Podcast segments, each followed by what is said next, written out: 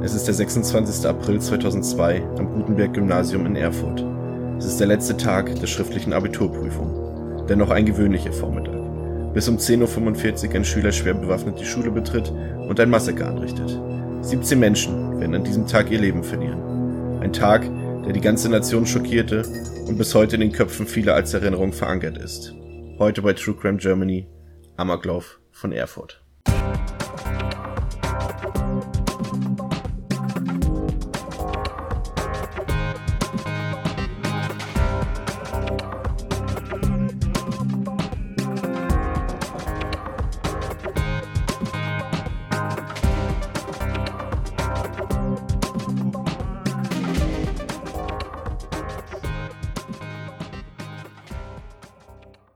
Herzlich willkommen zur 16. Episode von True Crime Germany. Wir sind wieder da nach längerer Pause. Ähm, ich begrüße bei mir an meiner Seite natürlich wieder den wundervollen Dominik. Hallo. Und neu mit an Bord begrüße ich ganz herzlich Stefan. Aloha. Stefan ist bei uns neu in der Besetzung dabei. Ähm, Toni hat uns ähm, mehr oder weniger äh, verlassen, aber er braucht hier keine Angst haben, ist alles freundschaftlich auseinandergegangen. Es schließt auch nicht aus, dass er in Zukunft mal wieder bei der einen oder anderen Episode als Gast dabei sein wird. Ähm, also alles gut, macht euch keine Sorgen. Ähm, Stefan wird äh, Toni mehr oder weniger ersetzen ähm, und darf sich jetzt erstmal vorstellen für euch. Ja, guten Tag, ich bin der Stefan. Ähm, ich bin eigentlich schon ein, ein äh, Podcast-Veteran, habe 2011 mal mit, mit dem Pod Podcasten angefangen damals mit dem Zombie-Bunker-Podcast, den ich so ein bisschen zu meinem Blog damals über alte äh, Filme, B-Movies, C-Movies und D-Movies äh, gemacht habe und dann äh, in manchen verschiedenen Formaten, Second Unit oder Play Together, Podroll etc. zu Gast gewesen und ich freue mich, äh, dass ich jetzt auch hier dabei sein darf. Achso, und bei Twitter äh, der Weltraumhirsch zu finden. Sehr gut. Wir übrigens unter True Crime GER. Den lassen wir uns natürlich nicht nehmen. True Crime GER. Sehr gut, stimmt. Ja, ähm, wie ihr bereits im Intro ähm, erkennen konntet, geht es bei uns heute um den Amoklauf von Erfurt. Ähm, bevor wir genauer in den Fall eingehen, gibt es da ein paar Sachen, die wir definitiv vorher abklären wollen. Also zum einen generell, warum wir diesen Fall heute besprechen. Ich ähm, ist relativ eindeutig. Der hat jetzt einfach seinen 15. Geburtstag gehabt. Dieser Fall war jetzt auch nochmal in der Presse. Es gab viele Berichte drüber. Es gab ja auch wieder eine Gedenkveranstaltung. Ähm, deswegen ist der Fall mehr oder weniger aktueller denn je. Und man muss auch dazu sagen, wir haben halt auch so so diese Art Fall, also ein Amoklauf oder sowas in der Art, so ein Massaker, um es mal etwas, etwas weniger subtil auszudrücken, noch nie besprochen bei True Crime Germany und da passt es einfach rein. Ähm, wir werden, so gut es geht, den Namen des äh, Täters in diesem Falle nicht verraten. Ähm, Dominik, warum machen wir das nicht? Ja, also es kennt ihn ja jeder, es ist ja kein Geheimnis, wer diesen, diese, diese Tat verübt hat, aber aus psychologischer Sicht, das ist auch die Meinung von Experten, ist es besser in der Berichterstattung nicht auf den Täter namentlich zu verweisen, einfach deswegen, weil potenzielle Nachahmer oder Leute, die ihn vielleicht idolisiert haben, da gibt es eine, wohl einen ganzen Bereich auch im Internet, der sich da austauscht und der solche Leute gerne ähm, zu Märtyrern dann macht um das zu vermeiden und um zu vermeiden, dass dieser Ruhm erzielt wird, dass, nachdem diese Leute dann streben, so dieses Gefühl, ich werde damit berühmt und damit, da spricht jeder über mich, auch nach meinem Tod. Diesen Ruhm wollen wir dieser Person einfach nicht zugestehen. Das hat die Person nicht verdient und auch die Tat nicht. Und deswegen haben wir uns bewusst dazu entschieden, ähm, auch äh, nach dieser Art vorzugehen und den Namen des Täters so gut es geht zu vermeiden. Jeder, der schauen oder der nachschauen kann, der kann nachschauen. Die meisten werden es eh wissen, wie er heißt. Der Name ist einfach mittlerweile trotzdem bekannt, aber ähm, wir werden es auf jeden Fall versuchen, das zu vermeiden. Ja. Es ist der 26. April 2002. Die kommenden Abiturienten des Gutenberg-Gymnasiums in Erfurt sollen an diesem Tag ihre letzte schriftliche Prüfung absolvieren. 10.45 Uhr betritt ein ehemaliger Schüler, der noch vor einem halben Jahr die Gänge des Gymnasiums regelmäßig durchquerte, das Gebäude. Die Person begibt sich zielgerichtet auf die Toilette. Er maskiert und bewaffnet sich. Direkt von der Toilette aus begibt sich der junge Mann in das Sekretariat. Er erschießt die stellvertretende Schuldirektorin und deren Sekretärin. Anschließend begibt sich der Täter in den ersten Stock. Dort setzt sich das Blutbad fort. Auf der Treppe wird ein Lehrer erschossen, der anwesende Lehrer in Zimmer 105 wird ebenfalls ohne Umwege vom Amokläufer aus dem Leben genommen. Im Gang wird ein zur Hilfe eilender Lehrer ebenfalls Opfer. In der zweiten Etage irrt der Amokläufer durch die Gänge und Räume. Scheinbar wahllos feuert er auf Lehrkräfte, nur um in einem anderen Raum Gnade walten zu lassen.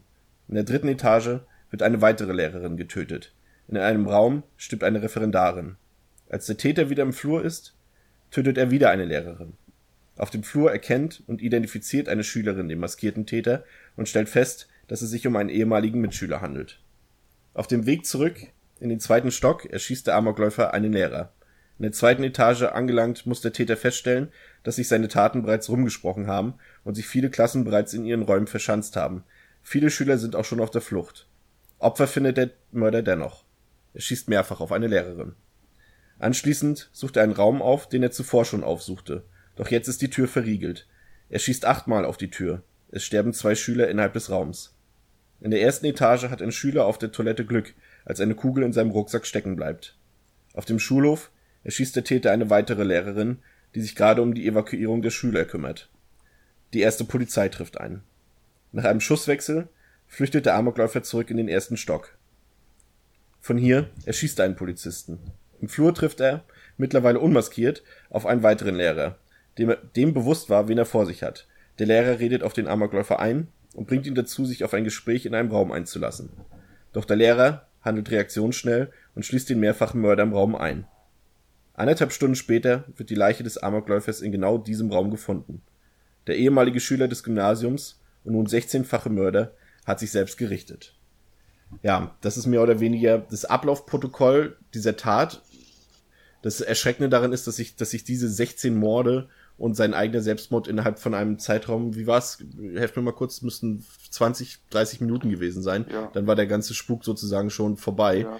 Und das, das ist äh, schon, schon drastisch, wenn man das so sich vor Augen führt, dass wie, wie viele Menschenleben in einer so kurzen Zeit so kaltblütig und mehr oder weniger gewissenlos ausgelöscht werden, ähm, macht einen das eigentlich fassungslos. Ja, ähm, ja, gerade die kurze Zeit ist so das, was, was mich auch immer so schockiert hat an der ganzen Sache. Wenn man es sich so durchliest und anhört, dann geht man eigentlich davon aus, dass sich das über mehrere Stunden vielleicht hinzieht, aber es war wirklich so, wie du gesagt hast, Chris, er ist in das Gebäude reingegangen, mehr oder weniger zielgerichtet. Er hat ja auch nach der Direktorin gefragt, also es wurde dann später auch irgendwie ähm, im Nachgang wurden dann Stimmen laut, die behauptet haben, er hätte da gezielt nach Lehrern gesucht, aber das kann natürlich auch sein, dass er sich dann quasi der Situation angepasst hat, weil die Lehrerin, die Rektorin, die er eigentlich gesucht hat, die war nicht zu sprechen aufgrund der Abiturprüfungen, die da gerade anstanden oder die gerade durchgeführt wurden. Und deswegen hat er dann die Sekretärin erschossen. Ob das jetzt so geplant war oder nicht, das kann man im Nachgang natürlich nicht mehr hundertprozentig sagen, aber die Wahrscheinlichkeit ist groß, dass er sich da einfach in die Situation angepasst hat und dann mehr oder weniger geschaut hat, okay, wen erwische ich denn, so, so hart wie das jetzt klingt, wen erwische ich denn vielleicht gerade, wer läuft mir denn gerade über den Weg, wen mag ich, wen mag ich nicht? Oder wer hat es, hat den Tod verdient und wer nicht. Also man kann ja hinterher auch oder generell nicht in den Kopf von solchen Personen reinschauen, aber ähm, es ist, wie du sagst, Chris, es ist schockierend, wie schnell sich ein ganz normaler Schultag für die Schüler dort an der äh, Schule in Erfurt sich wandelt zu einem, ja, zu einem fast schon filmischen Albtraum, den so niemand hätte vorhersehen können oder wo niemand damit gerechnet hat, dass sowas an so einer kleinen, äh, eher provinziellen Schule in, in Erfurt passieren kann. Es ist ja auch generell so, dass halt man das wirklich, dass, dass dieser Stoff, diese so ein Verbrechen ja wirklich für uns nur in den Köpfen passiert ist, vielleicht in den USA, Columbine zum Beispiel. Ähm, und, und man hielt es eigentlich eher nicht für möglich, dass sowas, was uns eigentlich total fremd ist und was in Deutschland zuvor meines Erachtens auch zumindest in diesem Umfang noch nie geschehen ist, ähm, einfach dann so stattfindet. Und äh, mich würde mal kurz interessieren, ähm, bevor wir dann wieder zurück vor allem zum Täter dann mal kommen, äh, interessieren, wie ihr das damals, also damals 2002 aufgenommen habt, als es passiert ist. Jetzt vollkommen, wie habt ihr davon erfahren? Äh, was habt ihr dabei gedacht? Ich meine, wir waren ja auch alle unterschiedlich alt. Also ich war jetzt da zum Beispiel 15. Ich weiß nicht, wie es bei euch war. Wie habt ihr das aufgenommen damals? Ähm, ja, also, Stefan, fang du an, genau. ja, also bei mir war es tatsächlich so, ich müsste da so, so 16, 17 gewesen sein und halt auch eigentlich mitten in dieser Phase, Sekundarstufe 2 am Gymnasium. Ähm, wobei ich an, an dieses Ereignis ganz konkret, für mich verschwimmt das alles so ein bisschen auch mit dem, mit dem Thema Columbine, weil äh, das innerhalb von relativ kurzer Zeit war ähm, und dann in den Medien ja auch relativ ähm, breit getreten wurde. Ähm, und ich glaube, für mich war auch weniger so diese, dieser Anschlag oder dieser Amoklauf an sich ein Thema, sondern eher äh, alles, was dann quasi daraus entstanden ist und die Folgen und die Implikationen, die sich daraus ergeben haben. Damit habe ich mich dann eigentlich so beschäftigt, weil dieses, dieses konkrete, äh, diese, diese Tat, das ist irgendwie sowas Abstraktes gewesen, wo man sich so denkt, naja, sowas passiert ja bei uns eigentlich nicht, ähm, dass man sich das gar nicht so gegenwärtig äh, vorgehalten hatte irgendwie.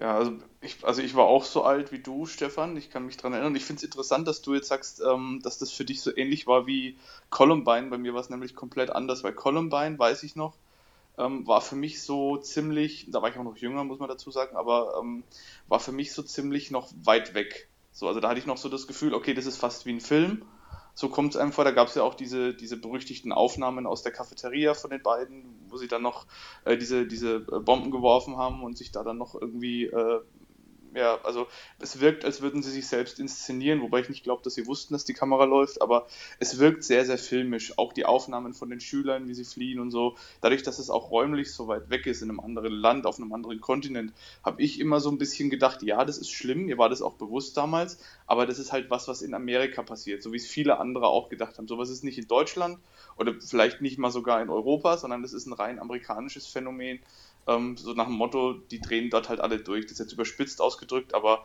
so, äh, wie es halt auch gerne im, im äh, ländlichen Gebrauch immer mal so äh, erwähnt wird, wenn man darüber spricht. Und als dann Erfurt war, äh, da war ich auch, das war relativ, ja, in meinem, in meinem vorletzten Schuljahr an der Realschule. Und es war auch noch, man muss sich das immer bewusst machen, heutzutage ist es ja nicht selbstverständlich.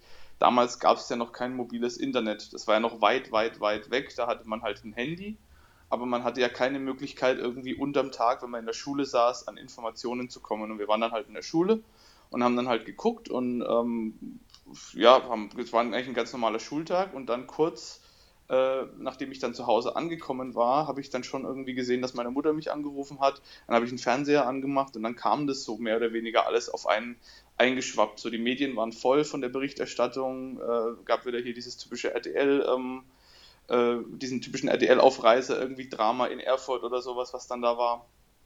Und dann, dann sind diese ganzen Informationen auf einmal auf einen eingeschwappt. Heute kriegt man das ja immer so stückchenweise, wenn man dann am, am Handy ist, dann kriegt man hier eine Info, da eine Info, aber da brach das dann so über mich herein und das war so der erste Moment, wo ich mir dann bewusst machen musste, dass sowas nicht nur in Amerika passieren kann, sondern eben auch bei uns und sogar noch in der Nähe von meinem Wohnort. Also Erfurt ist jetzt hier von, von Coburg ähm, gerade mal irgendwie eineinviertel Stunden mit dem Auto entfernt.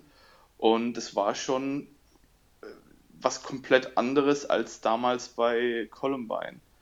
Und ähm, ja, ich stimme dir zu, Stefan, auch der Nachgang hat mich noch sehr beschäftigt als Spiel- und Filmfan und als Musikfan speziell.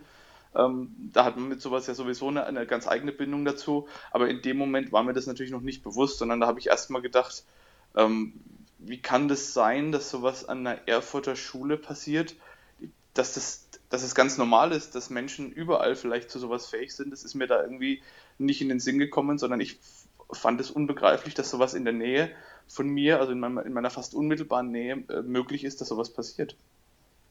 Ja, ich finde es total interessant, weil ähm, ich habe mir das jetzt auch so im, im Nachhinein nochmal so versucht zu reflektieren, wie das damals eigentlich war und ob ich zum Beispiel unmittelbar danach oder auch in der Zeit in der Schule irgendwie das Gefühl hatte, äh, dass, ich, dass ich irgendwie Angst oder da, äh, gefühlt hätte oder dass mir irgendwie unwohl war. Und ich bin dann eigentlich zu dem, äh, zu dem Ergebnis gekommen, bei uns war es tatsächlich so, dass Ende der 90er schon mal jemand Amok gelaufen ist, wobei das muss man ein bisschen einschränken. Das waren halt relativ wenig Opfer. Ähm, in so einer Kleinstadt ist es natürlich aber auch ziemlich krass mit 16.000 Einwohnern. Äh, das war auch so ein Sportschütze, es war aber eine Beziehungstat, ähm, der seine Frau niedergestreckt hat und dann noch Kollegen aus dem Schützenverein. Und das war halt dann unmittelbar äh, in unserem Ort und halt wirklich real und greifbar für mich. Und ich weiß nicht, ob mich das so im Nachhinein abgehärtet hat. Ähm, aber ich für meinen Teil habe mich nach der Tat und was da alles passiert ist, ähm, überhaupt nicht in meiner Lebenswelt davon beeinflusst gefühlt. Wie, wie war das bei euch? Also habt ihr euch da äh, in der Schule irgendwie komisch gefühlt oder habt ihr irgendwie gedacht, hm, sowas könnte theoretisch hier auch passieren und durch irgendwie anders verhalten oder so? Wie war das bei dir, also Christian? Also bei uns war es tatsächlich eher so, dass gerade auch durch die, durch die Medienberichterstattung, auf die wir später noch eingehen, ähm, eher zur Folge hatte, dass du, wenn du ähm, als Schüler bei uns an, an, am Gymnasium, sag ich mal, eher in diese alternative Richtung von deinem, von deiner Art, von deiner, von deinem Musikgeschmack, von deinem Kleidungsstil, wie auch immer, oder aus der Gothic-Szene oder Mettler warst, dann war es so, dass dadurch, dass halt die Medien vorher schon, da wirst du ja später noch drauf eingehen, ähm, gesagt haben, ja, das ist böse Teufelsmusik, was auch immer. Und dann haben tatsächlich viele andere Mitschüler dann gesagt, ja, muss man aufpassen bei dem, der kann bestimmt auch Amokläufer werden, der hört auch so eine böse Musik und sowas. Äh, das ging bei uns eher in diese Richtung, weil für viele, klar, Columbine ist damals passiert, da war ich jetzt aber zum Beispiel gerade mal zwölf Jahre alt, als das passiert ist. Und äh, da hat man sich jetzt um so eine Sachen als Kind noch nicht so wirklich gekümmert. Man hat es mitbekommen, ähm, auch die Geschichten danach, aber nicht so für wahrgenommen. Der Begriff Amokläufer war in diesem Sinne nicht im Kopf manifestiert, wie denn nach Erfurt zum Beispiel.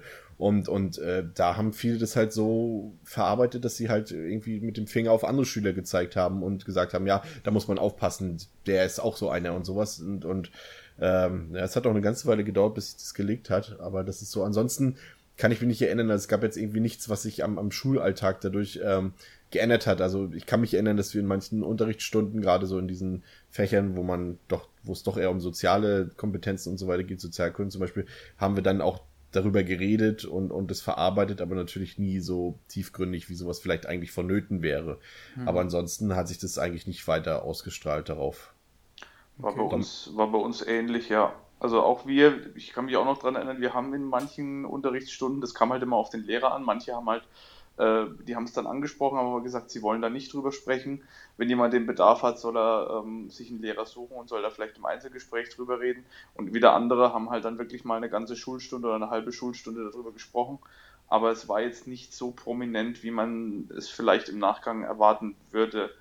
Ähm, wir haben auch mehr oder weniger weitergemacht. Also ich kann mich nicht erinnern, dass ich danach irgendwie Angst hatte, zur Schule zu gehen. Das war bei uns eigentlich nicht der Fall. Kann ich irgendwie nach, aus heutiger Sicht nicht mehr so richtig nachvollziehen, warum mich das so in Anführungszeichen so kalt gelassen hat. Aber es war jetzt nicht so, dass ich danach jetzt irgendwie zur Schule gegangen wäre und dann jedes Mal äh, bei jedem kleinen Geräusch irgendwie zusammengezuckt. Und auch meine Mutter hat irgendwie da zumindest nicht durchblicken lassen, dass sie da irgendwie Angst um mich hat. Ähm, ich habe auch noch mal eine persönliche Anekdote, da komme ich aber dann später noch dazu, äh, die dann noch das Ganze noch mal ein bisschen greifbarer macht für, für, für meinen Ort hier. Aber im Zuge dessen war eher die, der, der, der direkt, die direkte Auswirkung, ähnlich wie bei Stefan, das, was sich dann daraus ergeben hat. Also Stefan wird es dann noch ausführen, aber die Folgen dieses, dieser Tat, die haben mich persönlich stärker betroffen als die Tat selbst.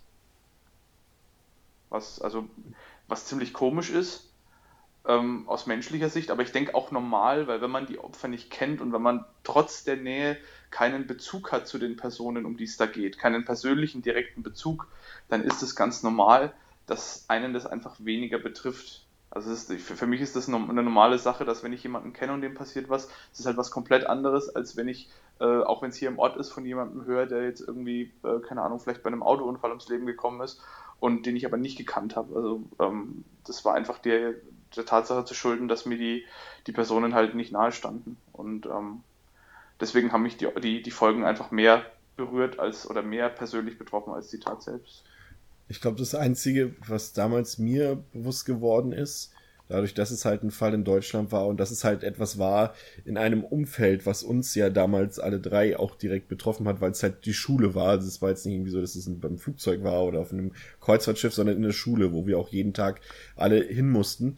Und dass du dann dieses, wenn man, auch wenn man es natürlich häufig sehr lapidar benutzt und verschwenderisch benutzt, aber dieses, ähm, es kann dich, egal was für eine Art Mensch du bist, jederzeit überall an jedem Ort treffen. Auch in einem geschützten Ort wie in der Schule kann das einfach so passieren und dann kann dein Leben einfach vorbei sein, ohne dass du was dafür kannst, ohne dass du irgendwie was verursacht hast. Und das war eher noch das, was ich so zum ersten Mal bei mir in meinem Leben ähm, in den Gedanken so manifestiert hat. Das, was vorher eher, eher, wo man sich keine Gedanken drüber gemacht hat in dem Alter über den Tod oder sowas. Und da war schon eher so, dass das einfach jederzeit auch überall passieren könnte. Ähm, ja.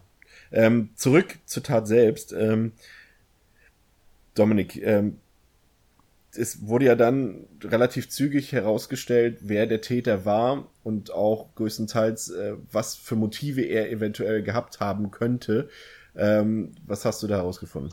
Da gab es mehrere Dinge. Zum einen, ähm, der Täter war 19 Jahre alt zum Tatzeitpunkt. Also das ist ein wichtiger Punkt. Er war schon volljährig, er war nicht mehr minderjährig wie viele andere äh, Täter, die vorher und nachher dann ähm, ähnliche, ja, ähnliche Verbrechen begangen haben sondern er war volljährig. Das ist schon mal Punkt 1. Punkt 2 war, er war kein ähm, Amateurschütze, also niemand, der sich Waffen besorgt hat und äh, damit jetzt einfach auf gut Glück äh, auf Leute gezielt hat und geschossen hat. Ich denke, das wird auch im Tatverlauf deutlich, weil ich möchte einfach mal behaupten, jemand, der noch nie eine Waffe in der Hand hatte, der wird auch aus nächster Nähe Schwierigkeiten haben, auf Leute zu zielen und vor allem auch aus dem Fenster heraus auf, auf Polizisten draußen zu zielen. Also das zeigt schon, er konnte mit Waffen umgehen. Ähm, und äh, ja, er war eine Person, die recht kompliziert war, was die Persönlichkeit angeht. So wurde er immer wieder beschrieben. Ähm, er war jemand, der zum einen zwar nicht so auffällig war, dass man gesagt hatte, es wirkt jetzt irgendwie seltsam. Er kam wie viele andere Personen, die ähnliche Taten voll, vollbringen, nicht aus einem zerrütteten Elternhaus, sondern das Elternhaus war relativ intakt. Er hat viel Kritik einstecken müssen über die Jahre aufgrund seiner schulischen Leistungen und aufgrund seiner Einstellung zur Schule, weil die Eltern halt eher konservativ waren. Die Eltern waren so, okay, du musst jetzt die Schule fertig machen. Es ist wichtig, dass du einen guten Schulabschluss bekommst, dass du später eine gute Ausbildung bekommst oder studierst und dann einen guten Job bekommst. So die, wie die Eltern halt einfach so sind. Die Eltern wollen das Beste für die Kinder und das Beste ist halt in der Zeit von damals und auch heute häufig noch äh, gute Schule, gute Ausbildung, guter Job. So, das ist so das, was die, was die Eltern für die Kinder haben wollen. Und sowas bei dem Täter hier dann auch. Ähm, nur hier war das Problem, dass, äh, dass diese Person einfach diese Erwartungen oft nicht erfüllen konnte. Also es, es hat sich so über die Jahre, so wurde es zumindest deutlich, ein, ein Hass angestaut auf dieses System, was versucht hat, ihn in diese Rolle zu drängen, obwohl er vielleicht eigentlich gar nicht dafür geeignet ist, auf die Personen in diesem System, namentlich auf die Lehrer, weil so wie man aus späteren Berichten dann erfahren hat, ähm, wurden dann auch Äußerungen getroffen, wie man müsste da mal ordentlich aufräumen. Und äh, es wurde dann, er wurde dann sogar noch darauf angesprochen, so ist es zumindest von einem Schüler berichtet worden, der mit ihm geredet hat und gesagt hat, was, was heißt denn aufräumen? Ja, da müsste man halt mal mit einer Knarre durchgehen. Ist nach aus heutiger Sicht mit Sicherheit ein kritischer Punkt, wo man vielleicht auch sagen könnte, da hätte die Person, die das gehört hat, vielleicht mal mit jemandem drüber sprechen müssen. Damals, weil es den Fall halt hier noch nicht gab, ähm, ist es, denke ich, verständlicher, dass diese Person sich da nicht an jemanden gewendet hat, sondern halt das Ganze einfach hingenommen hat und vielleicht als Spinnerei abgetan. Auf jeden Fall ähm, gab es schon kleinere Anzeichen. Was man noch sagen muss, äh, der Täter war zum Tatzeitpunkt nicht mehr Schüler der Schule. Das ist auch eher ungewöhnlich im Vergleich zu den anderen Fällen dieser Art. Der Täter wurde ja ein knappes halbes Jahr zuvor bereits der Schule verwiesen. Hintergrund dessen waren mehrere Fehlstunden, die er hatte. Also er ist häufig unerlaubt im Unterricht ferngeblieben. Er konnte ja seine eigenen Entschuldigungen schreiben, das ist auch wichtig mit 19 Jahren. Also er war nicht mehr auf die Unterschrift der Eltern angewiesen, aber er hat halt trotzdem einfach unentschuldigt gefehlt und hat dann ärztliche Atteste vorgelegt, die sich später als Fälschungen erwiesen haben. Und aufgrund dieses Vertrauensbruch, äh, dieses Vertrauensbruches hat die Direktorin dann wohl in einem Einzelgespräch äh, dem Täter eröffnet, das war so im Spätsommer 2000, äh, 2001, dass er nicht mehr Teil dieser Schule sein wird. Und das hat ihn wohl auch verhältnismäßig überraschend getroffen. Ist jetzt auch wieder darüber zu spekulieren, aber das sind halt alles die Berichte, die man darüber lesen kann. Und äh, was man auch hierzu noch sagen muss, äh, in vielen Bereichen Deutschlands war es schon zur damaligen Zeit so, dass man an einem Gymnasium, wenn man die 10. Klasse erfolgreich abgeschlossen hat, automatisch die mittlere Reife erlangt hat. Also man hatte einen Schulabschluss, es war aber in Thüringen damals noch anders. Also du hast nicht automatisch die äh, mittlere Reife bekommen nach der 10. Klasse. Und als der Täter dann von der Schule verwiesen wurde oder geflogen ist, wie man es ausdrücken möchte, stand er eben einfach komplett ohne Schulabschluss da. Und das wird gemeinhin als Hauptmotiv angesehen, eben die Perspektivlosigkeit, dass ihm dann bewusst geworden ist, okay, du hast jetzt einfach nichts, du hast keine Perspektive, du bekommst keine Ausbildung ohne Schulabschluss und du wirst höchstwahrscheinlich äh, die nächste Zeit einfach ohne Erwerbstätigkeit sein und musst dann jetzt schauen, wie du zurechtkommst. Und ähm, das wird, ja, das ist eigentlich der Hauptpunkt des Ganzen. Er hat es auch nicht mit seinen Eltern besprochen, sondern er hat einfach so getan, als würde er weiter zur Schule gehen. Er hat Zeugnisse gefälscht sogar, die dann auch recht gut waren. Die Eltern haben keinerlei Verdacht gehabt, laut eigener Aussage, und haben sich dann gefreut, okay, der Junge hat sich wieder äh, rappelt, wie man so schön sagt. Ne, weil es hat auch vorher ein Gespräch gegeben mit ihm, dass die Versetzung gefährdet ist und dass er sich jetzt wirklich stark am Riemen reißen muss, damit er noch äh, das Klassenziel erreicht und sein Abitur machen kann. Und dann gab es wohl so ein, so hat es der Vater ausgedrückt, so ein Gespräch von Mann zu Mann, wo er dann gesagt hat, ja pass auf, das ist ganz wichtig und du musst dich da jetzt wieder reinknien. Es ist wichtig, dass du das äh, Abitur schaffst, egal wie. Ähm, aber du musst das Abitur schaffen, damit du danach deinen weiteren Lebensweg bestreiten kannst. Und das war so dann sein weiterer, seine weitere Mission für sich, einfach den Eltern vorzugaukeln, dass alles gut läuft. Und ähm, bis zum Tattag hat er das wohl auch erfolgreich geschafft. Er hat dann auch irgendwie gesagt, heute sind Englischprüfungen, ist dann ganz normal, hat das Haus verlassen, ist dann aber nochmal zurückgekommen, als er äh, die Eltern bereits auf der Arbeit wähnte und hat dann seine Waffen geholt und ist dann losgezogen. Aber ähm, ja, also die Person an sich ist trotz der ganzen Berichte, die es gab, immer noch so ein bisschen, ja, so ein bisschen nebulös. Also es gibt vereinzelte Aussagen, aber man kann jetzt kein kein direktes Charakterprofil erstellen. Es muss ein sehr schwieriger Charakter gewesen sein, aber ähm, es ist schwer, genaue Aussagen zu treffen im Nachhinein. Ja, aber das sind so die, die, ähm, die Hauptmotive. Und die Waffen ja. hat er sich beschafft, das vielleicht noch als, als Nachsatz. Die Waffen hat er sich beschafft. Äh, man sollte meinen, als äh, jemand, der einen Waffenschein hat und der auch im Schützenverein ist, auf legalem Weg. Das war aber tatsächlich nicht so. Die sind illegal beschafft worden. Er hätte die sich zu dem damaligen Zeitpunkt auf dem Weg nicht beschaffen dürfen. Äh, der Waffenhändler, für ihn war es in dem Moment legal, weil er hatte die entsprechenden Dokumente vorliegen. Also ihm ist dann nichts passiert, aber er hat den Kauf auch, ähm, so wie es da vorgeschrieben ist, den Behörden gemeldet und die hätten dann eigentlich prüfen müssen, dass der Kauf nicht legal erfolgt ist. Äh, das ist aber nicht passiert und somit ähm, ja, es ergab sich daraus auch nichts weiter dann äh, an, an ähm, Folgen für diese, äh, für die Behörde, die das hätte prüfen müssen. Und was auch noch kontrovers war, der Schulverweis, der ausgesprochen wurde gegenüber dem, dem, Täter, der wurde später vor Gericht als nicht haltbar erklärt. Also der war eigentlich widerrechtlich, der hätte nicht ausgesprochen werden dürfen. Warum genau das war, ist sehr, sehr schwer zu sagen. Das findet man auch online so gut wie nichts drüber. Äh, das Einzige, was ich gefunden habe in meiner Recherche, war eben, dass so ein Schulverweis nur vom Schulamt ausgesprochen wird. Und zwar nach einer erfolgten Lehrerkonferenz. Also da werden die Lehrer dann befragt und dann wird entschieden, äh, innerhalb dieser Konferenz, dass der Schüler einfach, äh, ja, auf Deutsch gesagt, an der Schule nichts mehr verloren hat. Und dann muss das Schulamt dieses, diesen, diesen Verweis aussprechen. Und das ist aber im Fall von, von dem Täter hier nicht passiert. Da gab es kein äh, offizielles Statement seitens des Schulamtes. Das wurde dann später immer so ein bisschen, ja, nicht totgeschwiegen, aber da wurde halt sehr, sehr, ähm, ja, sehr, sehr vage nur drüber berichtet und es wurde dann so gesagt, so von wegen, ja, aber eigentlich ist doch alles korrekt gelaufen, aber dann war es wohl doch wieder nicht so. Also da gab es schon Diskussionen drüber im Nachhinein. Also es, äh, es ist nicht alles so ganz einfach gewesen. Ähm, es gab ja äh, wie sich dann später herausstellte, auch ein paar Ungereimtheiten bei diesem ganzen ähm, Ablauf des, der Tat, dieser schlimmen Tat.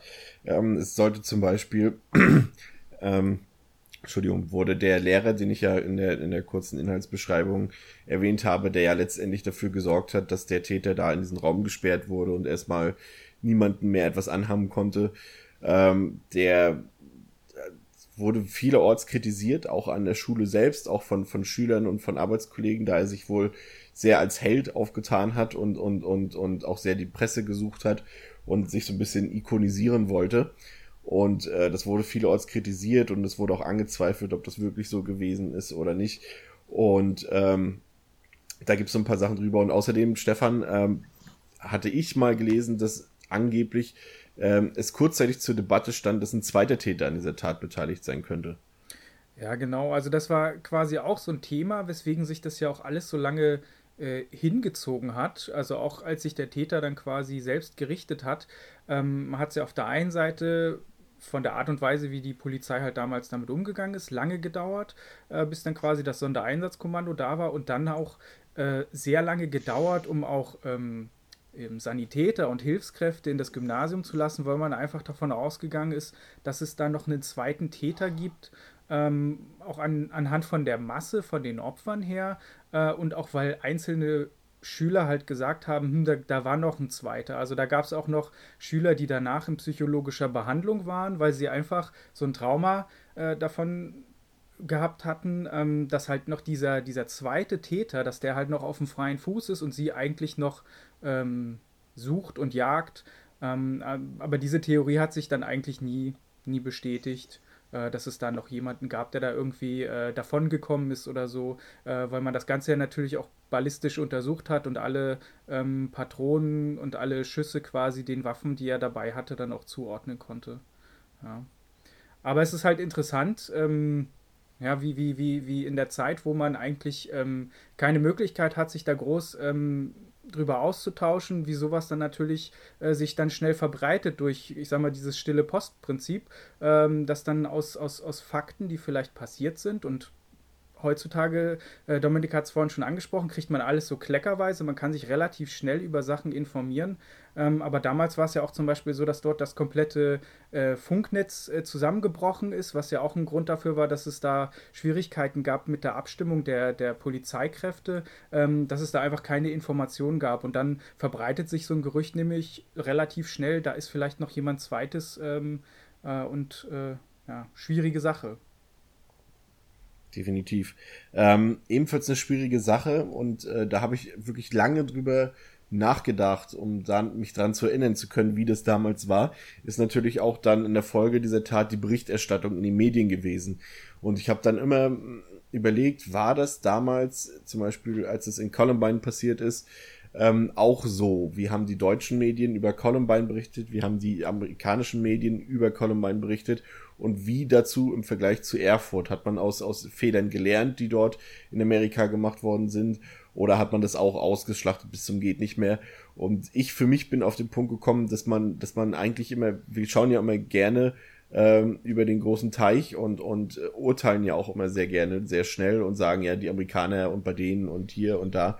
Und äh, ich musste hier dann feststellen, auch als ich dann noch mal ein paar alte Artikel recherchiert habe, dass gerade unsere ähm, ja unsere auflagestärksten ähm, Zeitungen und Zeitschriften, ich will da jetzt keinen keinen Namen mit vier Buchstaben aussprechen zum Beispiel, ähm, dass die eigentlich sich dem komplett angeschlossen haben und das Thema halt auch komplett ausgeschlachtet haben und jeden Eckpunkt des Täters aus seiner Biografie durchleuchtet haben. Die Opfer wurden teilweise auch bloßgestellt und, und, und aus, ebenso ausgeschlachtet und natürlich dann die, ähm, die, die, die Sachen, die du nachher noch ansprechen willst, Stefan, die, die Schelte an, an, an, an Filme, an Musik, an Videospiele, an den ganzen Medienkonsum und, und das hatte mich schon überrascht. Ich dachte gerade mal, dass Deutschland da so ein bisschen eher so ein seriöseres Land ist, was so eine Sachen angeht, aber eben halt nicht. Und das mhm. war jetzt nicht nur die Zeitschrift mit den vier großen Buchstaben, sondern halt auch alle anderen drumherum. Also das war schon ein bisschen, auch wenn man es heute anguckt. Aber ich glaube, es würde auch heute, 15 Jahre danach, würde es wieder genauso ablaufen. Das, das wissen wir an gewissen Taten, wie jetzt dem, dem, äh, in Breitscheidplatz in, an, kurz vor Weihnachten in Berlin und so weiter. das passiert halt nach wie vor genauso. Ja, weiß nicht, wie ihr das seht. Ich habe da noch, also ich habe mir ist da eine Sache im Kopf geblieben und an eine, eine Sache, da, da kommen wir später noch drauf, aber es passt hier gerade recht gut rein. Ähm, ich bringe ja immer so gerne Filmvergleiche. Ich will mich da jetzt auch zurückhalten, nur das ist der einzige, der mir jetzt hier wirklich prä äh, präsent in den Kopf kommt. In dem Film Natural Born Killers, in dem Film geht es ja äh, speziell auch darum, dass Täter furchtbarer Taten zu, zu Helden stilisiert werden. Und das sind ja ähm, äh, Mickey und Mallory Knox auch unter anderem auf dem Cover der Time, äh, vom, vom Times Magazine ähm, drauf. Und genau dasselbe ist ja quasi beim, beim Amoklauf von äh, Columbine passiert. Ich weiß nicht, ob es das Time Magazine war, aber es war auf jeden Fall, die waren auch auf verschiedenen Zeitschriftencovern. Ähm, auch mit reißerischen Titeln und da musste ich halt wirklich absolut, das war auch das selbst damals schon, musste ich daran denken und habe gedacht, das ist eigentlich echt krass, äh, dass eine Satire ähm, eigentlich das echte Leben überspitzt darstellt und persifliert, aber genau das passiert halt Jahre nachdem das äh, in diesem Film behandelt wurde, passiert halt genau das mit zwei äh, Massenmördern eigentlich und das hat mich damals wirklich getroffen und ähm, auch da kommen wir später noch dazu. Es gibt ja dieses denkwürdige Interview mit Marilyn Manson. Da wird wahrscheinlich auch Stefan später noch was dazu sagen, was dann für diesen Bowling for Columbine Film von Michael Moore gemacht worden ist, wo er eben auch genau das nochmal sagt und genau äh, quasi den Finger in die Wunde legt. Aber das ist mir so im, im Gedächtnis geblieben, dass da wirklich in, in einem Film was vorhergesehen wurde, was dann Jahre später eigentlich fast eins zu eins so passiert ist. Ja, also ich hatte auch so diese Berichterstattung so erlebt, dass ich, ich glaube, in dem Jahr, wo, wo die Geschichte in Erfurt passiert ist, kam auch der Film dann tatsächlich raus, Bowling for Columbine. Und man hat irgendwie, oder ja, auch das, was äh, Christian gesagt hatte, dass man eigentlich denkt, so, okay, ähm, wir haben hier eigentlich relativ gemäßigte Medien, die damit verantwortungsvoll umgehen, aber auf der anderen Seite ist, ist, ist dieses Informationsbedürfnis in dem Moment so so stark und auch dieses Bedürfnis, eine Frage, warum sowas passiert, zu beantworten, dass man dann natürlich immer ganz schnell beim Versuch ist, irgendwelche Antworten zu konstruieren und niemand versteht komplizierte Antworten und deswegen wird es immer runtergedampft und deswegen werden dann quasi, äh, ja, der, der Scapegoat wird dann quasi gesucht, weil ich brauche eine einfache Antwort auf ein komplexes Problem, ähm, weil es sind Schlagzeilen, die Leute wollen das wissen und informiert werden und äh, wollen es halt verstehen. Ähm, also diese Mechanismen, die sind ja halt da. Also die muss man nicht gut finden, aber ich denke, die sind halt einfach ähm, im, in diesem System mit drin. Aber ähm, es ist halt gut, wenn man sich dann in, so auf weite Sicht dann mit dem Thema auseinandersetzt, dass es dann halt doch ähm, ja auch Artikel und, und auch Dokumentationen gibt, die sich dann wirklich auch in einer Tiefe mit dem Thema beschäftigt hat, äh, dass du am Anfang gar nicht machen kannst. Also genau wie, wie jetzt vielleicht auch beim Breitscheidplatz, dass, dass du erstmal so die Fakten auf den Tisch haben willst und erstmal wissen willst, was passiert ist, aber dass diese Frage, warum solche Dinge geschehen, das ist, finde ich, nichts, was man unmittelbar und ad hoc präsentieren muss, sondern es ist immer besser, ähm, wenn man sich intensiv mit einer Sache beschäftigt und wenn man auch Zeit hat, Sachen zu recherchieren, Zeit hat, über Dinge nachzudenken, äh, dass man dann eigentlich erst zu einem Ergebnis kommt und dann auch nur wirklich belastbare Aussagen über Gründe von verschiedenen Dingen treffen kann.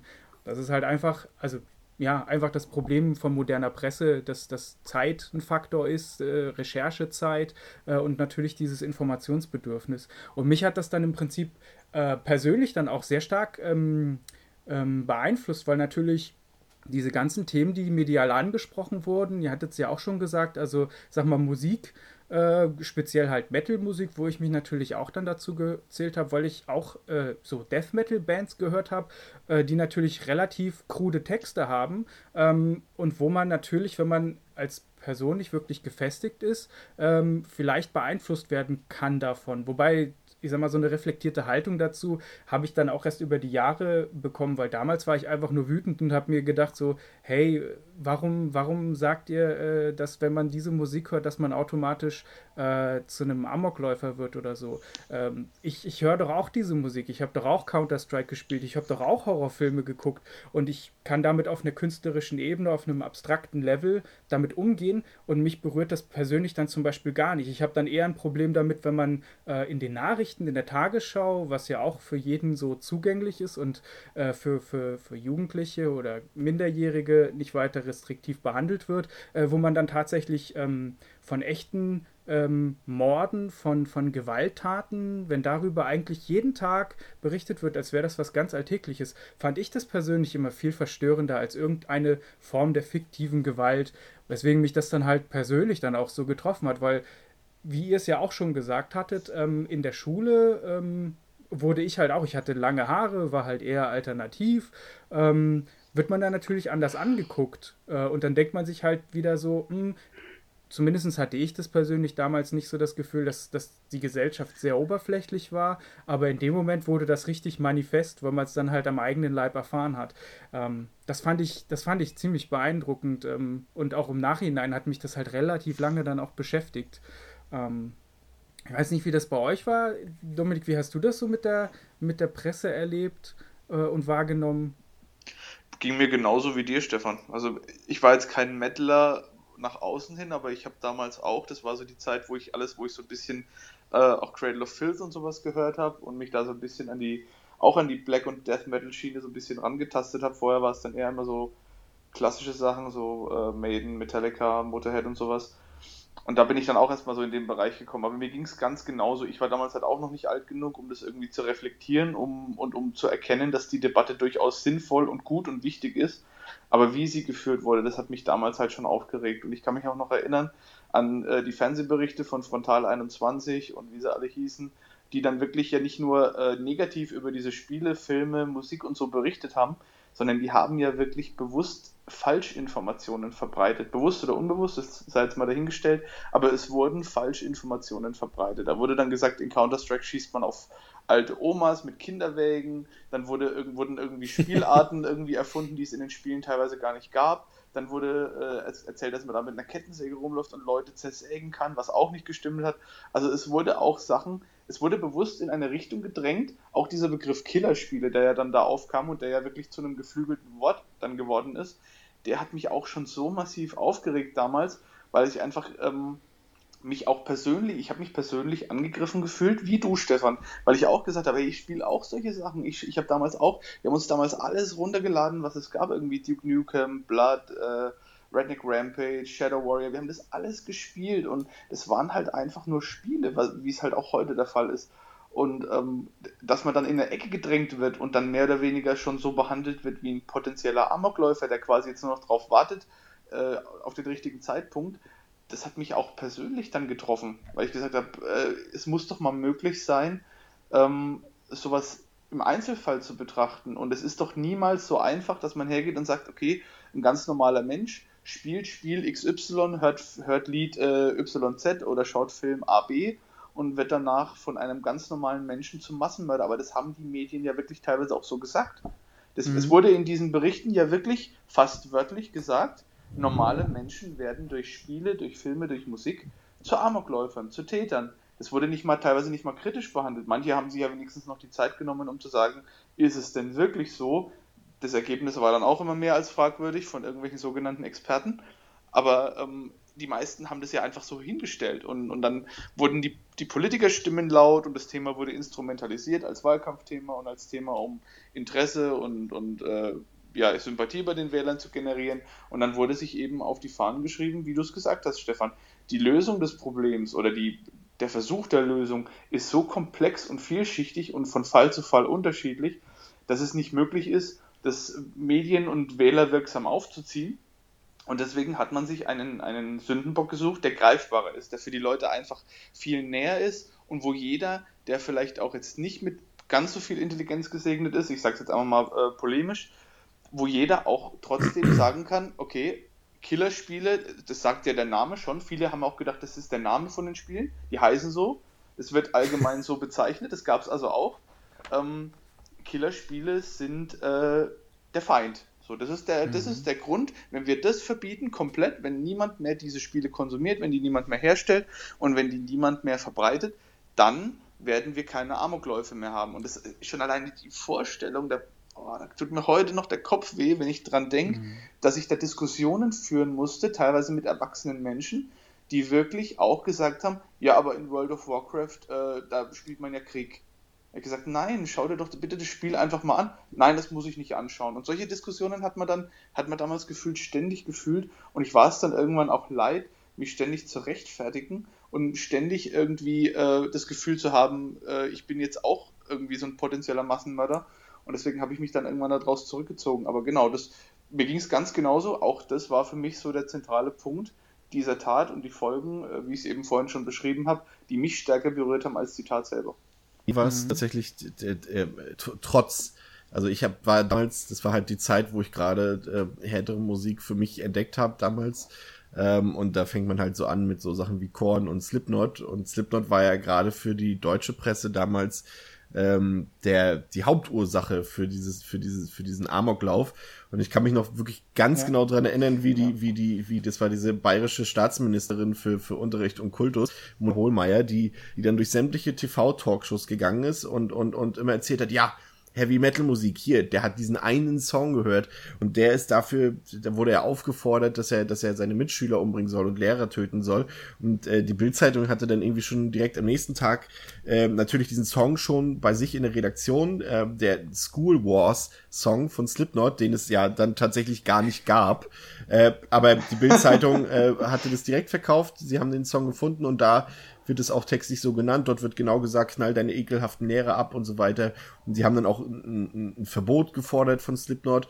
Ich weiß noch, die sollten dann irgendwo, ich weiß nicht, ein Jahr später oder so auf irgendeinem Festival auftreten. Da gab es dann noch eine Elternpetition dagegen, dass die da nicht auftreten. Und es wurde, das war das, was mich damals mit am härtesten getroffen hat. Es wurde damals debattiert, dass äh, Slipknot-T-Shirts verboten werden sollten im Schulunterricht. Und ich habe die natürlich leidenschaftlich gerne getragen damals und, und, und so eine Sachen halt. Und das hat uns eher damals, ich hatte ja noch ein paar andere äh, Bekannte und, und Freunde, die das auch gehört haben, eher noch trotziger gemacht, dass wir diese, diese Art von Musik, also Heavy Metal, ähm, dann eigentlich noch, noch viel emotionaler und viel, viel, viel liebevoller aufgenommen haben und uns da dann eigentlich erst den Zugang zu dieser Musik gegeben haben, halt einfach aus Trotz von wegen so, jetzt sind die alle gegen uns und, und, und so und äh, da machen wir nicht mit, so in dieser Art. Aber das ist diese School Wars Geschichte, du hast schon gelacht, Stefan, da kannst du dich wahrscheinlich auch noch genau dran erinnern.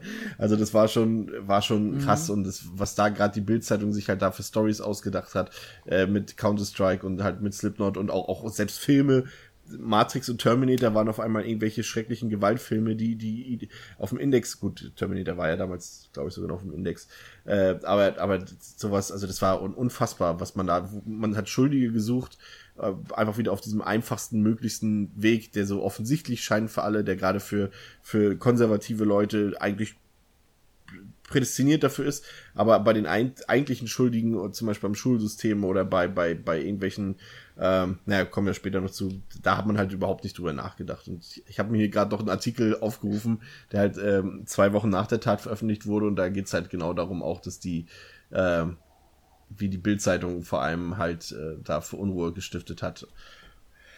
Traurig. Ich weiß auch noch Final, Final Fantasy, Final Fantasy, dieser CGI-Film, der damals rauskam, der wurde als Gewaltvideo bezeichnet in einem Medienbeitrag. Das habe ich noch ganz genau im Kopf. Der ist ab 12 übrigens freigegeben ähm, der wurde damals auch als Gewaltvideo bezeichnet. Und du hättest zu der damaligen Zeit in die Bildredaktion oder in irgendeine andere Redaktion von irgendeinem anderen, äh, von irgendeiner anderen Medienpräsenz gehen können und sagen können, äh, dieser Film Heidi äh, auf, auf der Bergalm, der ist gewaltverherrlichend. Ich habe das gesehen, ihr müsst, ihr könnt mir das glauben, ich habe den daheim, das ist der schlimmste Film aller Zeiten und die hätten das gedruckt. So ist, ist mhm. mein Eindruck gewesen, weil da war wirklich keinerlei, du, du hast keinerlei Recherche mehr äh, gehabt dabei. Das wurde einfach alles übernommen. Es waren sogenannte Experten, die Spiele verwechselt haben, die, die Spiele mit Filmen verwechselt haben und es wurde einfach niemals aufgeklärt. Es gab ja dieses Projekt, das will ich in dem Zusammenhang mal nicht unerwähnt lassen. Ähm, das kennt ihr bestimmt auch von, ich, ich habe jetzt leider den Namen nicht im Kopf, aber da hat sich ja jemand wirklich die Mühe gemacht und hat eine Website angelegt und hat diese ganzen Falschinformationen in fast allen Medienbeiträgen aus der damaligen Zeit seziert und hat die analysiert und hat die Falschinformationen bewusst rausgestrichen und hatte da auch irgendwie mehrere Millionen Klicks und hat damit mehr oder weniger so eine Kampagne äh, wieder die Falschinformationen durch die Medien gestartet. Habt, habt ihr das mitbekommen? Die, die Videos gibt es auch heute noch auf YouTube. Also da, das ist, ich habe, ich weiß echt den Namen nicht mehr, aber da wurde dann auch in dieser ähm, übrigens sehr, sehr guten Killerspiel-Dokumentation vom ZDF, die jetzt letztes Jahr rauskam, wurde da auch nochmal detailliert drüber berichtet. Ähm, und damit wurde einfach so ein bisschen dagegen gewirkt. Und da ist dann zum Beispiel, werden dann halt Wortschätzen aus Frontal 21 äh, Beiträgen rausgenommen, in denen irgendwelche Informationen vorkommen und dann im gleichen Atemzug äh, der Autor sozusagen ist dann zu hören, der dann diese falsch, äh, diese, also diese falschen Informationen dann richtig stellt. Und das fand ich, mhm. fand ich damals schon, ich habe das damals schon mitbekommen und fand es super, äh, dass es sowas gibt. Aber es ist halt trotzdem was anderes, auch gerade zur damaligen Zeit, ob du was im Netz verbreitest oder ob du was halt in der Zeitung oder im, im, Fernsehen verbreitest. Und die Leute haben das ja auch einfach geglaubt. Es wurde ja nicht in Frage gestellt, dass sowas vielleicht nicht stimmen kann, sondern das war ganz klar in einem Spiel wie Counter-Strike, und das, das war ja so das prominente Spielebeispiel damals, da bringt man äh, Unschuldige um, das ist ein Kriegsspiel und was weiß ich. Und in dem Zusammenhang möchte ich auch noch sagen, ähm, Frau Elke Mommsen-Engberding, das war die damalige Chefin der Bundesprüfstelle für jugendgefährdende Schriften, so wie sie damals noch hieß, die wurde ja auch sehr oft verteufelt von den Spielern. Und ich muss aber ehrlich sagen, dass ich die Frau eigentlich eher noch sympathisch finde, weil in, der, in dieser äh, Debatte um Counter-Strike wurde ja damals auch ein Indizierungsantrag gestellt. Und es war ja die Katastrophe, weil wer sich so an die Zeit noch zurückerinnert, wer damals in unserem Alter war, Counter-Strike war einfach für jeden Videospieler ein riesengroßes Thema. Jeder, der irgendwas mit Multiplayer-Spielen anfangen konnte, hat Counter-Strike gespielt. Sogar wir haben das damals irgendwie in LAN-Partys gespielt und ich war jetzt nie der große Multiplayer aber das war einfach präsent auf allen PCs. Wenn jemand, wenn du einen Kumpel hattest, der Videospiele gespielt hat, dann hatte der auch Counter-Strike. Wir haben das sogar gegen Bots gespielt, weil das einfach Spaß gemacht hat. Und äh, das zu indizieren, das war ja mehr oder weniger, war ja für viele so das Symbol für diese äh, Verrohung und für diese Killerspiele. Und das wäre so ein, so ein Präzedenzfall gewesen. Und es wurde ja damals groß diskutiert, soll Counter-Strike indiziert werden. Irgendwie die, die Bundesprüfstelle hat tausende Mails bekommen, teilweise mit Drohungen, wenn das Spiel weiterhin offen äh, vertrieben werden kann. Dann kam man, kam man aber auch irgendwie Unterschriftenaktionen von der GameStar damals noch, die dann eine Petition gestattet hat gegen die Indizierung und da dann auch äh, was weiß ich, wie viele hunderttausend äh, Leserunterschriften gesammelt hat. Und Counter-Strike ist ja dann wirklich nicht indiziert worden. Der Indizierungsantrag wurde abgelehnt. Und das war für mich damals nochmal so ein Triumph, dass ich mir gedacht habe, okay, es gibt noch Vernunft. Es gibt noch Menschen, die hinterfragen und die nicht einfach irgendwas machen. Und äh, Frau Mommsen-Engberding hat dann auch in dieser ZDF-Doku dann noch so gesagt, irgendwie bei jedem weiteren Gewaltfall, der dann irgendwie später noch an der Schule war, ging so ein Zittern durch die Bundesprüfstelle und alle haben gesagt, um Gottes Willen, hoffentlich finden die jetzt nicht Counter-Strike. weil dann wäre natürlich, dann wäre natürlich, wäre es natürlich richtig losgegangen, weil ja. auch damals wurde dann, wurde die Bundesprüfstelle dann indirekt dafür verantwortlich gemacht, wenn jetzt so nach dem Motto, wenn jetzt wieder was passiert, dann seid ihr schuld, weil ihr das Spiel, was Amokläufer schafft, nicht äh, verboten bzw. indiziert habt.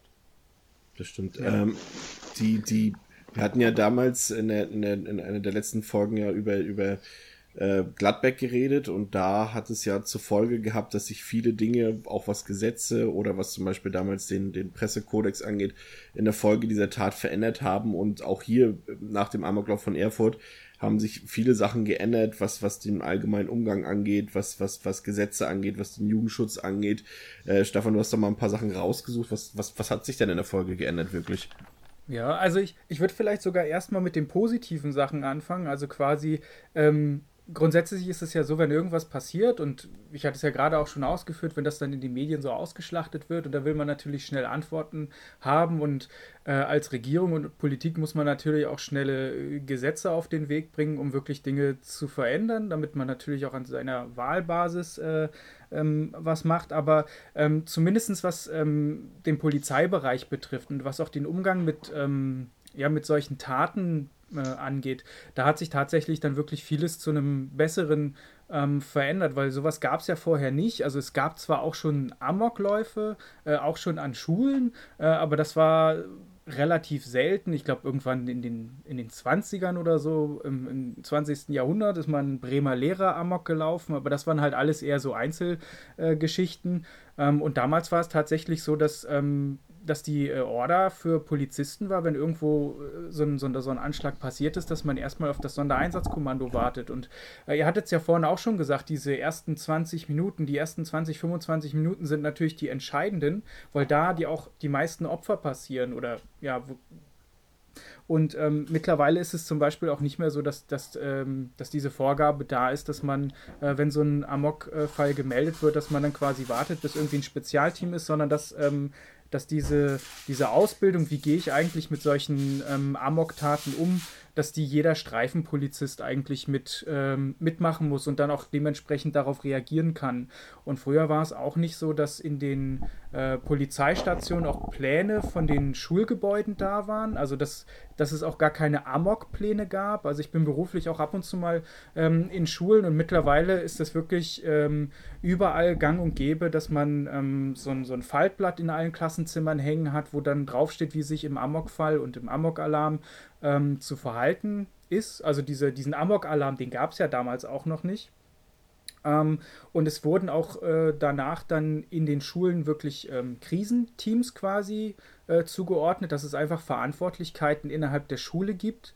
Ähm, und diese Koordination zwischen Schule und Polizei, dass die halt einfach äh, besser funktioniert, weil ähm, wenn, dieser, wenn diese Tat passiert und der Täter hat sich ja dann schon relativ bald selbst gerichtet und die, die Rettungskräfte, die Sanitäter, die kamen ja nicht in das Gebäude rein, weil man ja äh, erstens auf das SEK gewartet hat und zweitens auch noch davon ausgegangen ist, dass da vielleicht noch ein zweiter Täter ist. Äh, und man kann schon davon ausgehen, dass vielleicht das ein oder andere Leben gerettet worden wäre, wenn da früher jemand in das äh, Gebäude hätte äh, reinkommen können. Und äh, durch diese Veränderung dann hat sich es tatsächlich äh, ja auch in den Jahren danach und auch in den in Amokläufen danach dann äh, vielleicht sogar das ein oder andere Menschenleben ähm, gerettet. Und was ich ja auch schon vorhin angesprochen hatte, das Thema Funk, also die Kommunikation vor Ort, ähm, hat sich jetzt auch verändert, dadurch, dass die Polizei auf den Digitalfunk äh, umgestellt hat und dann quasi nicht mehr diese, dieses tote Netz, womit man nicht mehr ko äh, kommunizieren kann, dass es das gar nicht mehr gibt. Ähm, und auch die Ausrüstung von der Polizei, also die, man kennt ja jetzt mittlerweile diese Helme, das sieht so ein bisschen Star Wars-mäßig aus, aber dadurch ist man natürlich mehr äh, gegen Hieb- und Stichwaffen letztlich auch geschützt, äh, dass man auf der einen Seite auch in die Sicherheit der, der Einsatzkräfte investiert hat und vor allen Dingen diese ganze Strategie des Training, ähm, dass sich da was verändert hat, ähm, muss man schon eigentlich sagen, dass das positive Dinge sind, die aus dieser äh, ganzen Geschichte dann hervorgegangen sind. Auch was die Sicherheit in den Schulen letztlich betrifft. Also wenn ich jetzt in Schulen bin, dann gibt es teilweise Farbcodes in den einzelnen äh, Gebäudeteilen, dass man, äh, wenn man tatsächlich sowas feststellt, dass man sich leichter verorten kann, dass ich, wenn ich, ähm, ähm, dass ich, wenn ich mich an der Einsatzstelle oder an der Leitstelle bemerkbar mache, dass ich sagen kann, wo bin ich? Und nicht, ich bin im Klassenzimmer XY, sondern ich bin im roten Bereich in C13 oder so. Ähm, und auch, dass man diesen Amok-Alarm in einzelne Klassenzimmer quasi schalten kann und die anderen informieren kann. Äh, das sind halt alles eigentlich so Dinge, die dann im Nachgang passiert sind und wo tatsächlich dann auch in, in Erfurt relativ viel passiert ist. Da haben sie auch das Gymnasium dann komplett renoviert, äh, wo dann quasi auch andere Schulen dann dahin gekommen sind, sich das angeschaut haben, wie habt ihr das jetzt umgesetzt und dann man so ein bisschen voneinander gelernt hat, weil die Schulen ja immer noch föderal organisiert sind und nicht vom Bund quasi äh, gesteuert werden. Also ich sag mal, früher ähm, hat man halt keine Erfahrung gehabt äh, und dementsprechend, ähm, ja, wie, wie, niemand wusste eigentlich, wie man mit sowas umgeht. Und ich finde, der Fall in Erfurt, der äh, demonstriert das eigentlich auch, wie dieses, ich sag mal, in Anführungszeichen Versagen auf verschiedenen Ebenen eigentlich strukturell bedingt war, weil es einfach diesen Fall noch nicht gab. Also das, das vielleicht erstmal zu diesen positiven Dingen, die sich verändert haben. Auf der anderen Seite muss man auch sagen, gerade wo wir jetzt beim Thema ähm, Counter-Strike bei Videospielen waren, ähm, dass das Jugend oder dass der Jugendschutz dann quasi auch nochmal reformiert wurde, auch direkt im Anschluss an, an die Tat in Erfurt. Ähm, und dass es zum Beispiel bei Videospielen ja früher so war, dass ähm, es zwar so eine USK-Freigabe gab, also ein Kontrollgremium, das genau wie die FSK für Videospiele eine Altersempfehlung ausgibt, dass das früher mehr oder weniger freiwillig war. Und äh, mit dieser Gesetzesnovellierung äh, war es dann so, dass diese Freigabe dann Pflicht wurde ähm, und dass auch grundsätzlich äh, gesagt wurde, bei bestimmten Inhalten, die ein äh, die ein Medium quasi in sich trägt, dass es auch ohne ähm, Indizierung ein Verbreitungsverbot gibt. Also ich sag mal so kriegsverherrlichende Inhalte, äh, da ging es dann aber auch darum, wie ähm, ja, also Kinder, die sich in unnatürlich sexuellen Posen äh, darstellen, äh, das war auch ein Thema. Oder auch Menschen, die quasi beim Sterben oder, oder seelischem Leiden ausgesetzt waren oder deren Menschenwürde verletzt waren. Also dass das quasi Themen waren, wo man gesagt hat, okay, äh, das, da gibt es überhaupt gar keine Diskussion, das wird ähm, vom Inhaltlichen her verboten. Ähm, und ich glaube, es wurde aber auch, es hat sich auch was verbessert, nämlich zum Beispiel die FSK 12 Freigabe äh, wurde quasi dahingehend ähm, äh, neu geschaffen, dass man dann auch als Minderjähriger, der, der jünger als 12 war, in Begleitung von einem Erwachsenen äh, in so einen FSK 12-Film gehen konnte, auch wenn ich vielleicht erst acht Jahre alt war oder so. Also es ging im Prinzip auch ein bisschen ähm, in beide Richtungen. Ähm, und was quasi das dann zur Folge hatte, dass wenn ich zum Beispiel einen Film, sei es ein Disney-Film aus Österreich, importiert habe, ähm, der dann aber keine Freigabe von der FSK hatte, äh, dass der dann quasi automatisch ein Verbreitungsverbot hatte, äh, weil der ja nicht geprüft war. Also der galt dann quasi als ungeprüft. Und ähm, ich glaube, damals war es noch dann die FSK 18 Freigabe. Irgendwann wurde es dann ja umbenannt in keine Jugendfreigabe, was ja im Prinzip dann analog dazu war. Ähm, hatte dann quasi den Vorteil, wenn ein Film dann quasi von der FSK geprüft wurde und eine Prüf eine Prüfung erfolgreich bestanden hatte, dass die Filme dann nicht mehr indiziert wurden. Und ähm, natürlich hat man sich damals mit diesen indizierten Filmen ganz besonders auseinandergesetzt. Also ich kann mich noch ganz gut daran erinnern, ähm, dass wir ähm, in der Schule halt Kumpels äh, uns regelmäßig getroffen haben und ähm, einer von unseren Freunden hatte etwas, das kennt man vielleicht noch ein bisschen als das Mysterium, eine Vollmacht in der Videothek.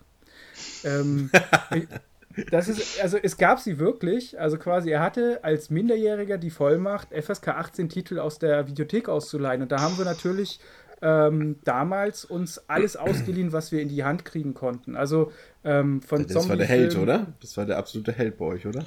ja. Das also war rechtlich, glaube ich, auch, also ich glaube, das ist rechtlich auch nicht durchsetzbar. Also ich glaube, wenn, wenn, also egal ob die Eltern das dann machen oder nicht, was die Eltern dann zu Hause machen, das ist ja deren Sache, aber ich, ich kenne auch diese Vollmachten. Ne? Sowas gab es bei uns ja. zum Beispiel, glaube ich, auch fürs Kino oder so.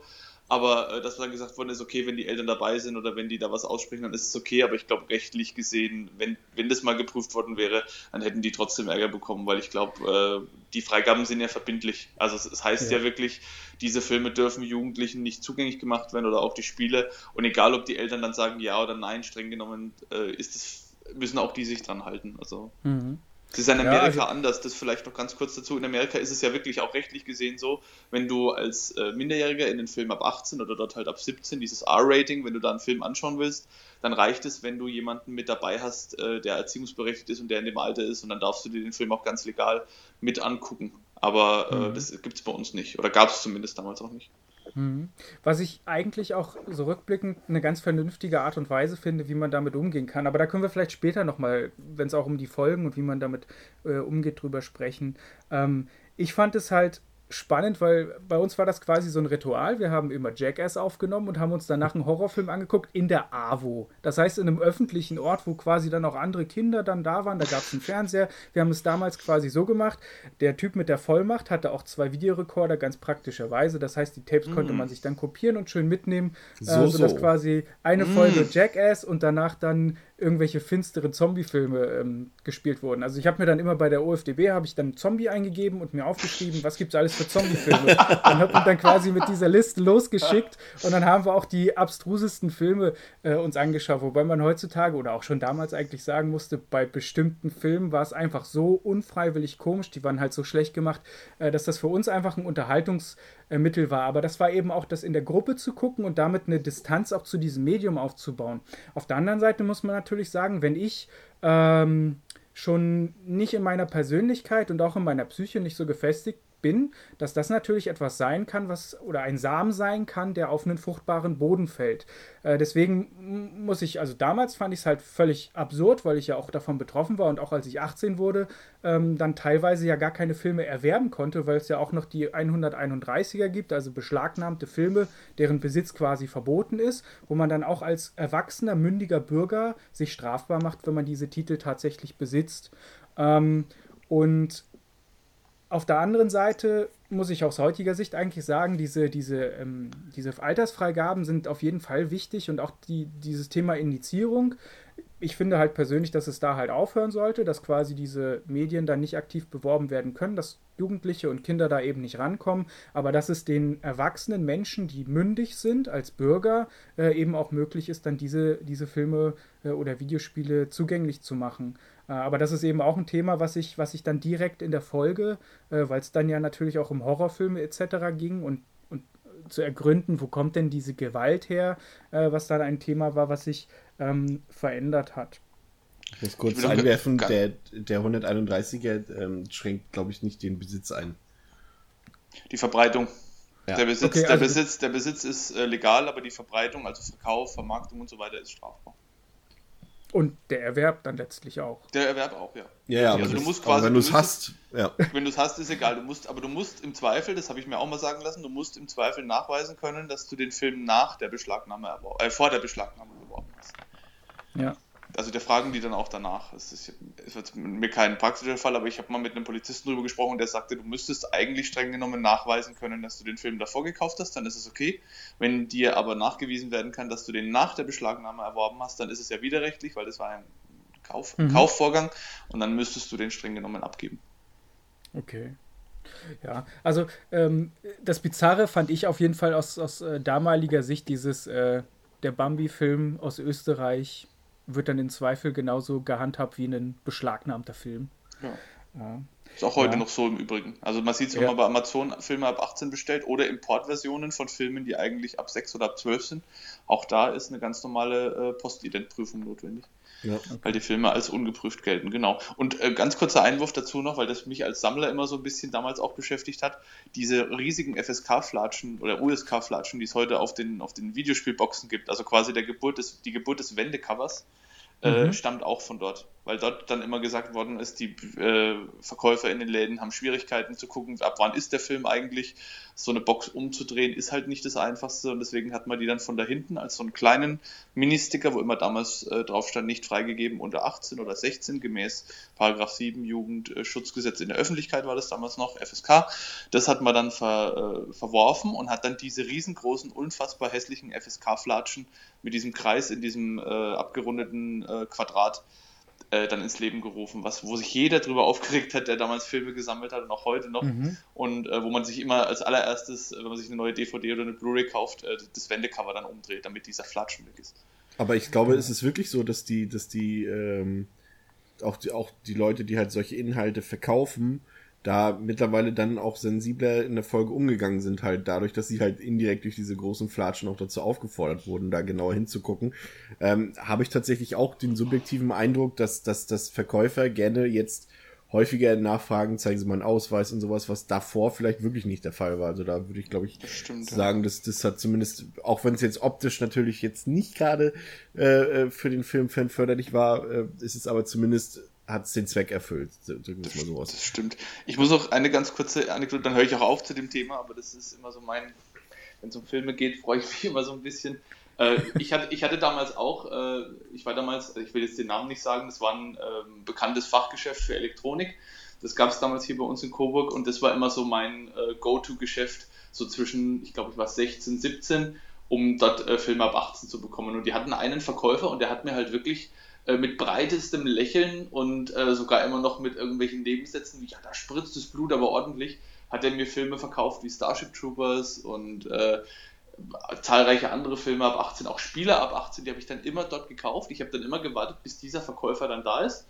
Und ich, ich, bin mir sicher, der wusste, dass ich noch keine 18 bin und ich wusste auch, dass er das wusste, aber wir haben da einfach nie drüber geredet. Und ich bin dann halt einmal einfach hin, habe gesagt, ich hätte gerne mal die indizierten Filme gesehen. Die hatten da so einen Ordner mit äh, Coverscans, den konnte man sich dann geben lassen auf Anfrage. Am Anfang habe ich das noch mit meiner Mutter dann zusammen gemacht. Ähm, aber dann später dann auch allein, als ich so 16, 17 war. Und der hat mir den halt einfach immer so mit, mit einem breiten Lächeln hingelegt. Und wir haben dann nie drüber gesprochen, so dass ich eigentlich dass es eigentlich illegal ist, was der Mann da gerade macht, sogar hochgradig illegal, weil er Filme, die indiziert sind, äh, Jugend, dem Jugendlichen unter 18 zugänglich macht und, und quasi auch öffentlich damit Werbung macht. Also quasi das, was eigentlich das Indizierungsverfahren verhindern soll. Und das ist mir so in Erinnerung geblieben, dass der dann immer, wenn dann irgendwie ein neues Spiel oder ein neuer Film rauskam und ich mir das dann dort geholt habe, dann hat er immer noch gesagt, ja, das ist super toll, richtig brutal.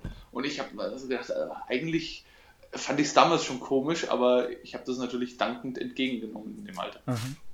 Bei mir war es zum Beispiel genau auf der anderen Seite so, dass ich, wenn ich ähm, in einem Mediamarkt war, auch später, als ich schon volljährig war, dass da mal so eine Zeit lang äh, der Fall war, dass die Verkäufer immer gefragt haben und sich immer einen Ausweis gezeigt haben. Also quasi auch wenn man 50 Jahre alt war und ganz offensichtlich volljährig, haben die sich dann noch äh, den Ausweis zeigen lassen. Das war bei uns im Mediamarkt auf jeden Fall so. Das die haben, den, die kamen sich natürlich auch ziemlich bescheuert vor, aber ich sag mal, wenn dann quasi so ein Mystery-Shopping war und irgendwelche Jugendlichen versucht haben, da was zu erwerben, was sie nicht durften, ähm, haben sie die wohl dran gekriegt, was ja auch richtig ist, ähm, sodass das dann quasi dazu geführt hat, ähm, dass sie einfach alles und jeden nach dem Ausweis gefragt haben, auch bei egal welcher Freigabe, auch bei FSK 12 etc. Äh, das, das fand ich irgendwie ganz, ganz witzig das weiß ich auch noch, da hingen dann teilweise auch Schilder bei uns. Das, da kann ich mich noch dran erinnern. Also Schilder, wo schon darauf hingewiesen wurde, dass es Vorschrift ist, dass jeder nach dem Ausweis gefragt wird. der Film ab 18 mhm. oder Spieler ab 18. Ähm, genau, und dass möchte. man sich nicht wundern sollte, ja. Genau, okay. ich, also ich, ich, ich bin da auch dabei. Natürlich, damals war mir das natürlich recht, dass ich solche Filme dann käuflich erwerben konnte. Was ich da alles gemacht habe, um an sowas zu kommen, das wäre auch ein Thema irgendwie vielleicht für einen anderen Cast in einem anderen Rahmen. Aber ähm, ich bin eigentlich auch dabei. Also ich fand es auch rückblickend richtig gut, dass sich mit dem Thema dann kritisch auseinandergesetzt wurde und ich habe auch beobachten können und es hält sich bis heute noch. Ich schaue da immer mal so ein bisschen, wenn ich gerade im Mediamarkt bin oder irgendwo anders und gucke, äh, dass ich halt Leute, die halt so ein bisschen grenzwertig, was das Alter angeht, ausschauen, dann solche Filme oder Spiele kaufen, die werden in neun von zehn Fällen immer nach dem Ausweis gefragt. Mhm. Und das ja. finde ich eigentlich auch, ich finde es eigentlich auch wirklich lobenswert, weil das ist ja ein kritischer Umgang mit dem Thema ist notwendig und, und richtig. Mhm. Und ich finde es gut, dass sich das bis heute so ein bisschen durchzieht, dass, der, dass, der, dass das, der ganze Umgang mit dem Thema einfach sensibler geworden ist. Also das ist auch meine Wahrnehmung. Ja. Das Einzige, was ich dann halt immer mitbekommen habe, dass ähm, gerade wenn die FSK irgendwelche Filme geprüft hat, äh, dass das auch immer relativ äh, divers war vom Ergebnis, wo man sich manchmal gefragt hat, warum der eine Film dann durchgewunken wurde äh, und wo, weil beim anderen Film dann quasi dann äh, die Schere angesetzt wurde, wobei das ja immer dann vom Verleih selber gemacht wird, um ja. äh, Fassungen zu erhalten, die man dann auch tatsächlich auf den Markt äh, bringen kann. Wo sich dann ja auch relativ viel äh, dazu entwickelt hat, dass man dann quasi im äh, europäischen Ausland dann Filme erworben hat, um quasi diese geschnittenen Fassungen ähm, zu umgehen. Aber das war auf jeden Fall auch ein Thema, ähm, was sich dann direkt in der Folge davon verändert hat teilweise zum Guten, aber teilweise war es dann auch noch nicht so ganz ausgegoren, wobei sich das ja dann auch über die Jahre dann ähm, verändert hatte. Ähm, vielleicht noch ein, ein, weiteres Thema, was äh, unmittelbar davon betroffen war, war ja auch das Thema ähm, der Waffengesetze, äh, denn die Waffen, mit denen der Täter da vorgegangen ist, äh, waren ja relativ kritisch und auch die Art und Weise, wie er sich das besorgt hat und auch das Thema äh, also Sportwaffen, die dann zu Mordwaffen wären, wo sich ja auch ähm, im Nachgang zu Winnenden eine Initiative gegründet hat, die sich auch damit beschäftigt hat, dass man ähm, diese, diese ähm, Schusswaffen einschränkt äh, für diese Sport, äh, sportlichen Betätigungen. Ähm, und es gab, glaube ich, auch in dieser einen Dokumentation so ein Streitgespräch zwischen, zwischen den äh, Vorsitzenden von so einem Schützenverein und Schülern, äh, wobei ich das ganz witzig fand, wie, wie so dieser Dialog da stattgefunden hat, dass die Schüler sogar relativ ähm, äh, emotionslos und re relativ rational an diese Argumentation rangegangen sind und diese Sportschützen, das alles so 60, äh, 50-Jährige waren, die sich da so relativ konservativ und emotional dann gegeben haben und eher so mit Totschlagargumenten kamen als mit echten Argumenten, warum man jetzt quasi so eine Waffe äh, haben muss. Aber die Folge war auf jeden Fall, dass man ähm, danach, um wirklich großkalibrige Waffen ähm, nutzen zu können, man ein ähm, medizinisches und ein psychologisches äh, Gutachten vorlegen musste. Einfach, dass man diese, diese geistige und mentale Stabilität ähm, nachweisen kann und auch die Aufbewahrung verschärft wurde. Also es, es wurde ja auch ähm, angesprochen, dass man dann sagt, okay, wenn ich Sportschütze bin und auf einer Schießanlage meine Waffen benutze, äh, dass ich die dann nicht zu Hause haben muss. Ich meine, es sei denn, ich habe es aus beruflichen Gründen, weil ich Förster bin etc. Ähm, und die Aufbewahrungsrichtlinien haben sich ja dann auch dahingehend verändert, dass man sagt, okay, äh, die, die Waffe muss von der Munition getrennt ähm, gelagert werden, äh, beziehungsweise dass diese Pumpguns dann ganz verboten verboten wurden. Also ich glaube, er hatte so eine Mossberg im Einsatz gehabt ähm, mit so einem Pistolengriff. Also die, die ist einfach, die, die, die quasi komplett äh, verboten wurden, aber auch sowas wie Wurfsterne oder Butterflies wurden dann quasi auch im, im Nachgang dazu ähm, verboten und auch diese Restriktion von den Verkäufern wurden so ein bisschen verschärft, dass man diese Meldungen an die Behörden geben musste und das Ganze dann auch dokumentieren. Äh, wobei ich mich zum Beispiel persönlich frage, ähm, da ich auch mit ähm, ab und zu mal mit ähm, Behörden ähm, Kontakt war, auch mit ähm, ähm, mit, mit den unteren Behörden, die für den Waffen, äh, für die Waffen zuständig sind, äh, wo dann auch immer dieses Argument kommt, wenn ich Sportschütze bin, ist die Technik mittlerweile so, dass ich quasi gar nicht mehr diese, diesen mechanischen Schießvorgang brauche, sondern dass ich auch die ganze Ballistik äh, und auch alles, was ich an, an, an Waffenfeedback quasi bekomme, dass man heutzutage sowas, also wenn es wirklich um, um diese, diese Distanz vom Schießen geht, dass ich das auch simulieren kann, sodass ich eigentlich ähm, gar nicht mehr mit diesen ähm, ja, mit scharfen Waffen diesen Sport betreiben müsste. Ja. Ähm, und dann, dann ist es ja quasi immer so dieses Argument, äh, auf der einen Seite ich sag mal, so wie ich mich damals gefühlt habe, habe ich gesagt, okay, diese Filme, die müssen nicht verboten werden. Ich, ich bin stabil, ich bin 17, 18 Jahre, ich kann das konsumieren. Auf der anderen Seite fand ich das aber damals schon, war ich dafür, ja, Waffenverbot, das finde ich total gut, weil, äh, ja, was soll dieses, dieser Spaß, dass einer da quasi an der, an der Schießanlage sich mit der Waffe hinstellen kann und auf irgendwelche Scheiben zielen kann? Äh, warum steht das da drüber, dass in dem Moment vielleicht einer durchdreht und mit der Waffe äh, dann, dann Amok läuft? Wobei man, wenn man das jetzt so rückblickend betrachtet, ja, vielleicht Filme haben nicht dieses Unmittelbare, ähm, dass ich ein Instrument habe, mit dem ich quasi einen Mord begehen kann, aber ich kann ja genauso gut mit, einer, äh, mit einem Messer ähm, aus meiner Küche losziehen und irgendwen umbringen. Also dieser, dieser Zusammenhang oder dieses, dieses über den eigenen Tellerrand hinausgucken hatte ich damals zum Beispiel nicht. Ähm, dass man sagt, okay, das ist auch ein Hobby ähm, und irgendwo eine Freiheit von Menschen, auch wenn ich es persönlich nicht verstehe, äh, warum man dann quasi mit diesen scharfen Waffen äh, diese, diesen Sport dann ausführt. Wobei ich auch viele kenne, die, äh, die das machen und die auch völlig normale Menschen sind. Ähm, es, ist, es ist ja wie auch bei den, bei den Killerspielen oder bei der, äh, bei der Gewaltmusik immer nur ein ganz, ganz geringer Prozentsatz, der dann quasi ähm, durchdreht. Und dann liegt sie ja auch nie an dieser einen, äh, an diesem einen Faktor. Ähm, Genau, aber das waren im Prinzip dann so diese, äh, diese Implikationen, die da draus kamen. Und ich fand es auch ganz interessant bei der Recherche, auch bei dieser, ähm, ich sag mal, in, diesem, äh, in dieser Initiative, die sich dann keine Mordwaffen als Sportwaffen genannt hatte, ähm, dass relativ viele Waffen dann auch im Privatbesitz waren. Also ich sag mal von, äh, ich glaube, das waren so Zahlen von 2016 ähm, 6 Millionen tödliche Waffen im Besitz von 1,5 Millionen Privatbesitzern. Äh, und auf der anderen Seite Statistiken, wobei ähm, die nicht ganz belastbar und vollständig sind von 1990, also seit der Wende bis 2016, wo 235 Leben durch Sportwaffen äh, getötet wurden. Und was ich interessant fand, dass diese Statistiken nicht offiziell erhoben werden. Also es gibt von den Bundesländern ähm, keine Statistiken, die quasi geführt werden, wo man sagt, diese, diese Mordfälle oder diese Tötungen gehen dann auf Sportwaffen zurück, äh, wo man eigentlich sagen müsste, okay, das ist ja, sind ja relativ normale Zahlen, sowas kann man ja eigentlich erheben, weil man ja auch alle anderen Rahmendaten erhebt. Also das war zum ja. Beispiel auch was, wo diese Initiative gesagt hat, ähm, irgendwie ist das hier komisch, dass, dass, dass da so geblockt wird, weil man auf der anderen Seite ja auch versucht hat, so viel wie möglich zu regulieren. Äh, wobei vielleicht diese Unterhaltungsindustrie und die Lobby dahinter dann nicht so stark war, ähm, weil ich weiß nicht, vielleicht ähm, ja, so Erwachsenenfilme auch nicht das große Budget dann machen ähm, von allen Mainstream-Filmen, sage ich mal.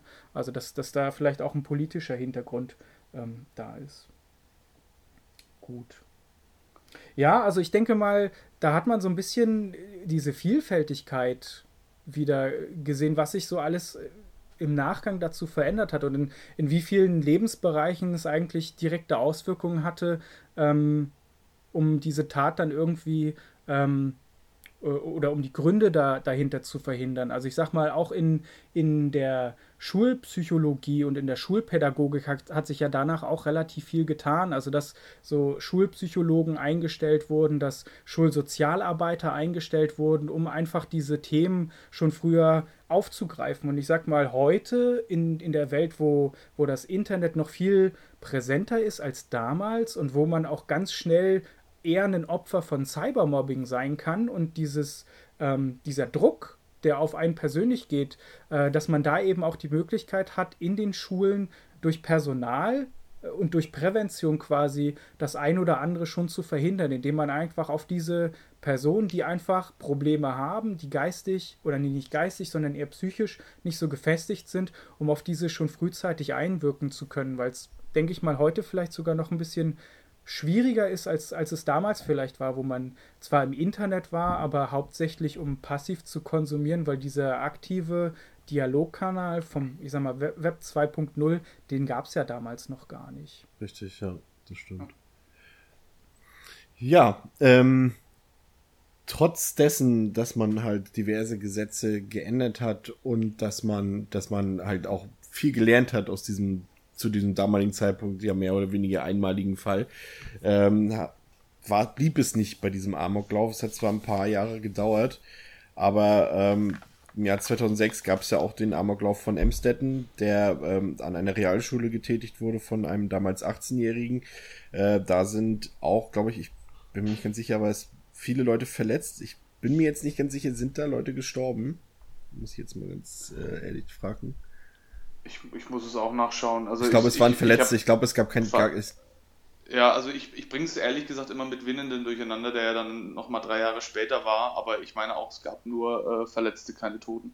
Ja, ich schaue es jetzt aber auch gerade nochmal nach. Wobei da, es gab da, keine Toten. Es gab keine Toten, aber wobei hier natürlich trotzdem auch eine gewisse Dimension auch wieder neu eröffnet wurde, da der ja mit, mit, mit Rauchgas und mit Rauchgranaten und sowas gehandhabt hat, mit Rohrbomben, Brandbomben.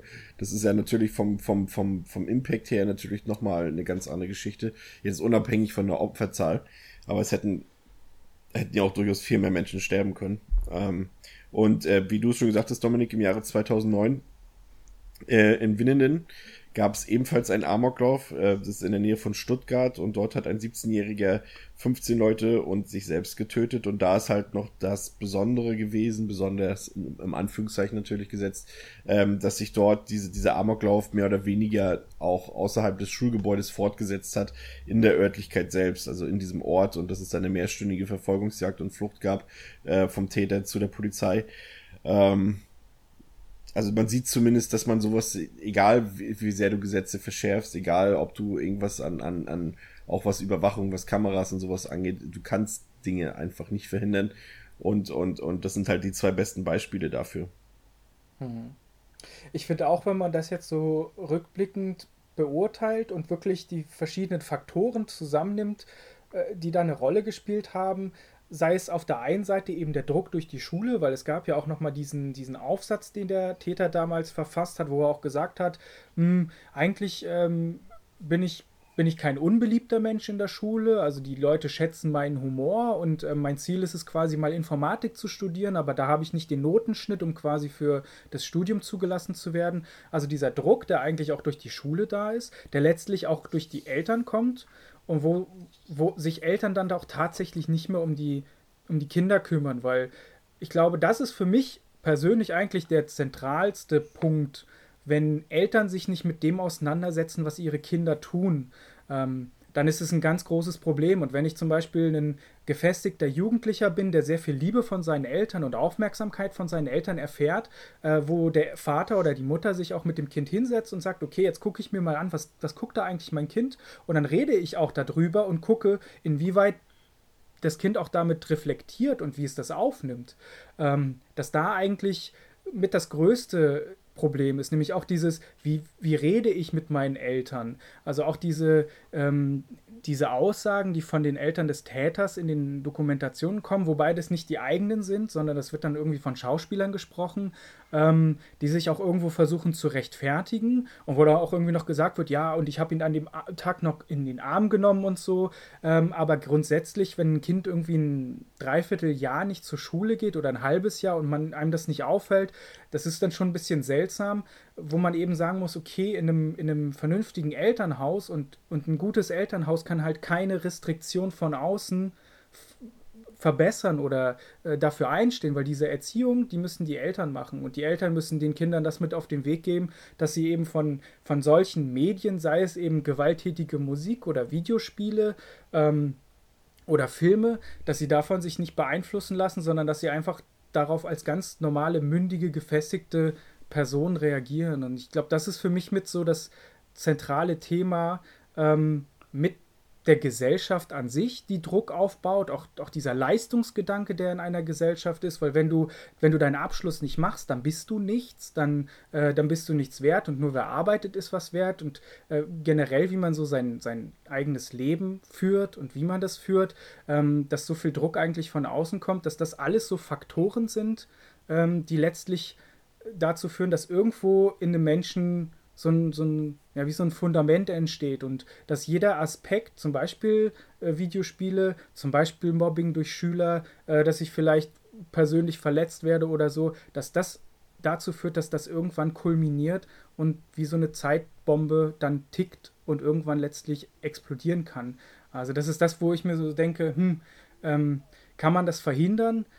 Ja, teilweise, aber das ist immer höchst individuell und die, diese Fälle von, von Emstetten und Winden haben ja eigentlich gezeigt, dass man es, obwohl man diese ganzen Vorkehrungen getroffen hat und ob ich jetzt tausend Überwachungskameras habe oder nicht, dass man sowas dann eigentlich nicht verhindern kann, also, sondern nur dann, wenn man im Vorfeld was erkennt. Und wenn ich jetzt zum Beispiel zurückblicke an, an die Zeit damals, ähm, auch ich habe damals natürlich Counter-Strike gespielt, sogar in einem Clan. Es gab von unserer Schule tatsächlich auch eine Map, also eine eine spielbare Karte von der Schule, ähm, wo man, wo ich mich dann auch so, so zurückerinnere und denke mir so, der Typ, der das damals gemacht hat, der halt auch eher so ein verschlossener Typ war, ähm, der vielleicht auch mal komische Gedanken hatte oder so, ob man da hätte reagieren müssen. Bei uns ist zum Beispiel nie was passiert, aber ähm, so, so retrospektiv wüsste man oder wüsste ich gar nicht, wie ich damals, damals rea hätte reagieren sollen, ob man das irgendwo meldet oder so. Äh, diese, diese ganzen Verfahrensweisen und auch die Sensibilisierung, sowas gab es damals ja eigentlich nicht.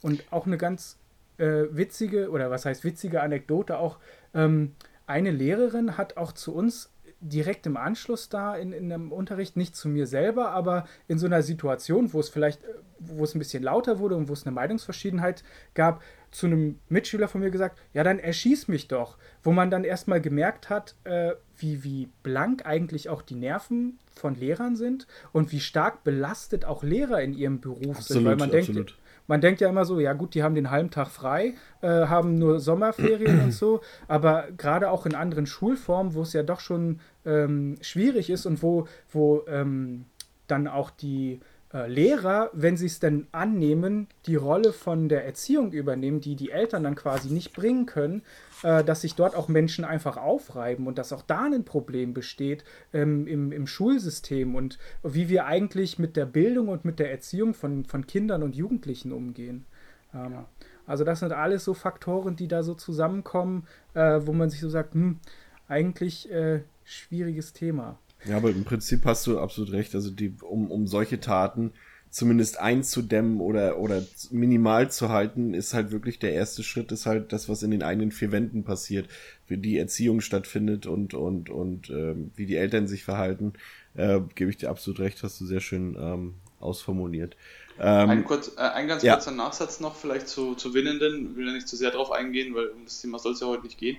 Aber ähm, was ich noch besonders fand, was auch nochmal eine ganz andere Debatte dann aufgemacht hat, es wurde ja im Nachgang diskutiert, weil größtenteils äh, Mädchen und Frauen umgebracht wurden von dem Täter, ob da vielleicht irgendwie auch Frauenhass als Motiv äh, in Frage kommt, weil man auch auf dem Rechner wohl des Täters äh, entsprechend pornografische Inhalte gefunden hat, die Frauen in eindeutigen Posen zeigen.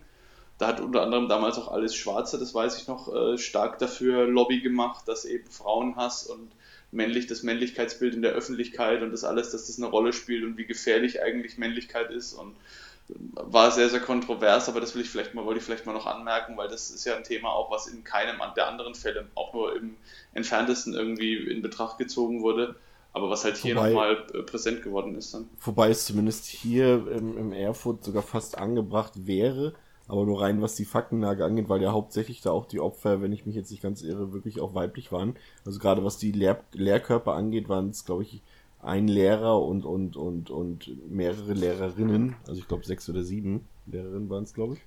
Also, ich, aber das ist ja halt Zufall wahrscheinlich mit Ja, ich Zufall. glaube, in dem Fall war es eher, war es eher dessen zu schulden und es war in dem Fall wohl auch mehr oder weniger eindeutig, dass halt die Personen, gegen die sich der Hass richtet, zufällig weiblichen Geschlechts waren, größtenteils halt Lehrerinnen und nicht Lehrer. Mhm. Aber ich glaube, es hätte keinen Unterschied gemacht, wenn die Personen, wenn es sich da um Lehrer gehandelt hätte, äh, wäre, das, wäre der Fall genauso äh, abgelaufen. Also ich denke, dafür kann man ausgehen.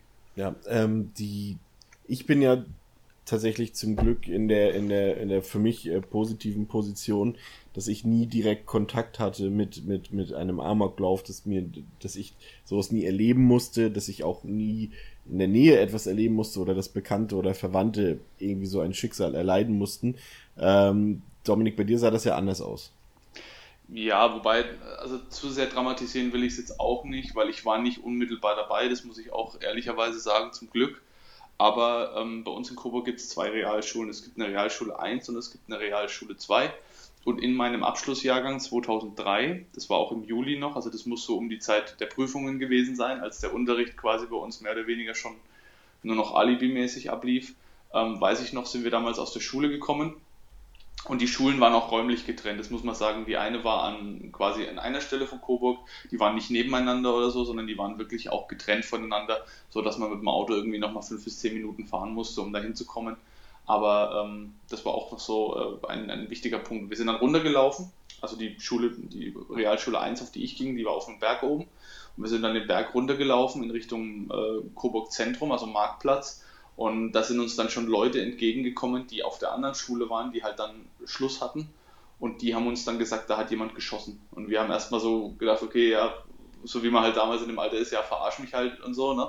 Also es ist totaler Quatsch, äh, erzählt uns halt irgendwie nicht so ein Mist, das ist ein ernstes Thema, weil wir waren da auch schon da alt genug, dass wir gesagt haben, über sowas macht man eigentlich nach den jüngsten Ereignissen keine Witze mehr.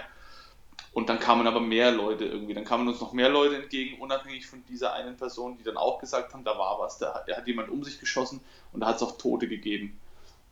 Und dann sind wir natürlich erstmal komplett, äh, ist uns quasi alles aus dem Gesicht gefallen irgendwie. Wir waren dann alle erstmal wie in so einer Starre, sind dann nach Hause gefahren. Ich habe dann auch schon relativ kurz danach äh, Anrufe von meiner Mutter zig auf dem Handy gehabt, habe sie dann gleich zurückgerufen, weil sie in der Eile nicht mehr wusste, ob unsere Schule 1 oder 2 heißt, weil die waren sich auch recht ähnlich so von der, von der äh, Art her. Ähm, und sie hat mich dann auch ganz hektisch angerufen, hat gefragt, ob alles in Ordnung ist und so. Und ich habe gemeint, ja, ja, das waren der anderen, so, ne? Und ähm, dann bin ich sofort nach Hause gefahren, habe den Fernseher eingeschaltet und dann lief sofort auf NTV schon, war schon unsere Schule, also die Schule oben zu sehen, die äh, Realschule, an der sich das halt ereignet hat.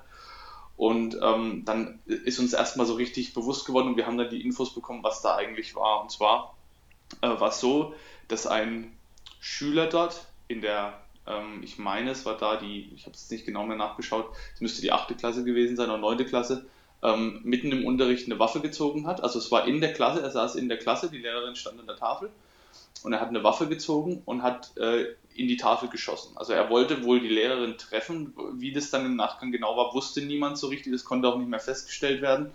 Ähm, aber er hat definitiv an der Lehrerin vorbeigeschossen, in die Tafel rein. Ähm, diesen Schuss hat eine Lehrerin im Nebenzimmer gehört, die auch gleichzeitig die Schulpsychologin war. Die ist dann in das Zimmer gegangen. Da waren dann die meisten äh, Schüler dann schon am, am Fliehen. Das waren, waren glaube ich, Erdgeschoss oder erster Stock. Also die sind dann auch aus dem Fenster raus und äh, haben sofort fluchtartig das Klassenzimmer verlassen. Und die, diese Lehrerin hat dann ähm, versucht, diesem Schüler die, die Waffe zu entwenden, ist dabei in die, ins Bein getroffen worden ähm, und konnte dann aber auch noch fliehen. Äh, auch die andere Lehrerin ist dann verletzt worden, irgendwie bei diesem Schuss in die Tafel. Ähm, hat dann aber auch das Klassenzimmer verlassen. Es war dann auch noch so, dass nur noch ein Schüler mit im, im Klassenzimmer war, den dann dieser Täter dann gezwungen hat, äh, mit drin zu bleiben. Äh, die waren dann allein in dem Zimmer und dann äh, hat sich der Täter auch quasi direkt äh, im Anschluss hat eine weitere Waffe aus dem, aus dem ähm, Rucksack geholt. Das war dann ein Revolver sogar, ein großkalibriger Revolver und hat sich damit, äh, hat sich den Lauf in den Mund gesteckt und dann abgedrückt. Ähm, es war jetzt, also es wurde auch im Nachgang, es wurde überall als Amoklauf bezeichnet, es war aber de facto kein Amoklauf im Sinne von, es war ein geplantes Vorgehen, um Leute umzubringen, sondern ähm, was die Recherchen dann gezeigt haben und sowas und was auch die Leute berichtet haben. Meine Freundin kannte den Täter auch persönlich. Ich kannte ihn insofern, als dass ich mal mit ihm Tischtennis gespielt habe. Das ist mir dann im Nachgang wieder eingefallen. Ähm, und äh, aus diesen Berichten und sowas ging heraus, es war keine Person, die das irgendwie geplant hat oder so. Das war jemand, der wollte schockieren. Der hat eine Waffe halt mitgebracht. Der hat auch vorher wohl schon Munition und, und ungeladene Waffen mal mitgebracht gehabt. Und äh, diese Situation ist ihm scheinbar wirklich einfach entglitten. Und es kann eine Kurzschlussreaktion gewesen sein in dem Moment. Es kann auch sein gewesen sein, dass es äh, vielleicht so ein kurzer Anflug war, der einfach eskaliert ist. Aber es war definitiv nicht geplant gewesen, ähm, dass da mehrere Leute zu Schaden kommen. Aber es hat sich dann halt leider im Verlauf so entwickelt und ähm, natürlich auch für die Person, die dann mit in dem Klassenzimmer war, war es natürlich schrecklich mit anzusehen, äh, wie sich da jemand selbst erschießt.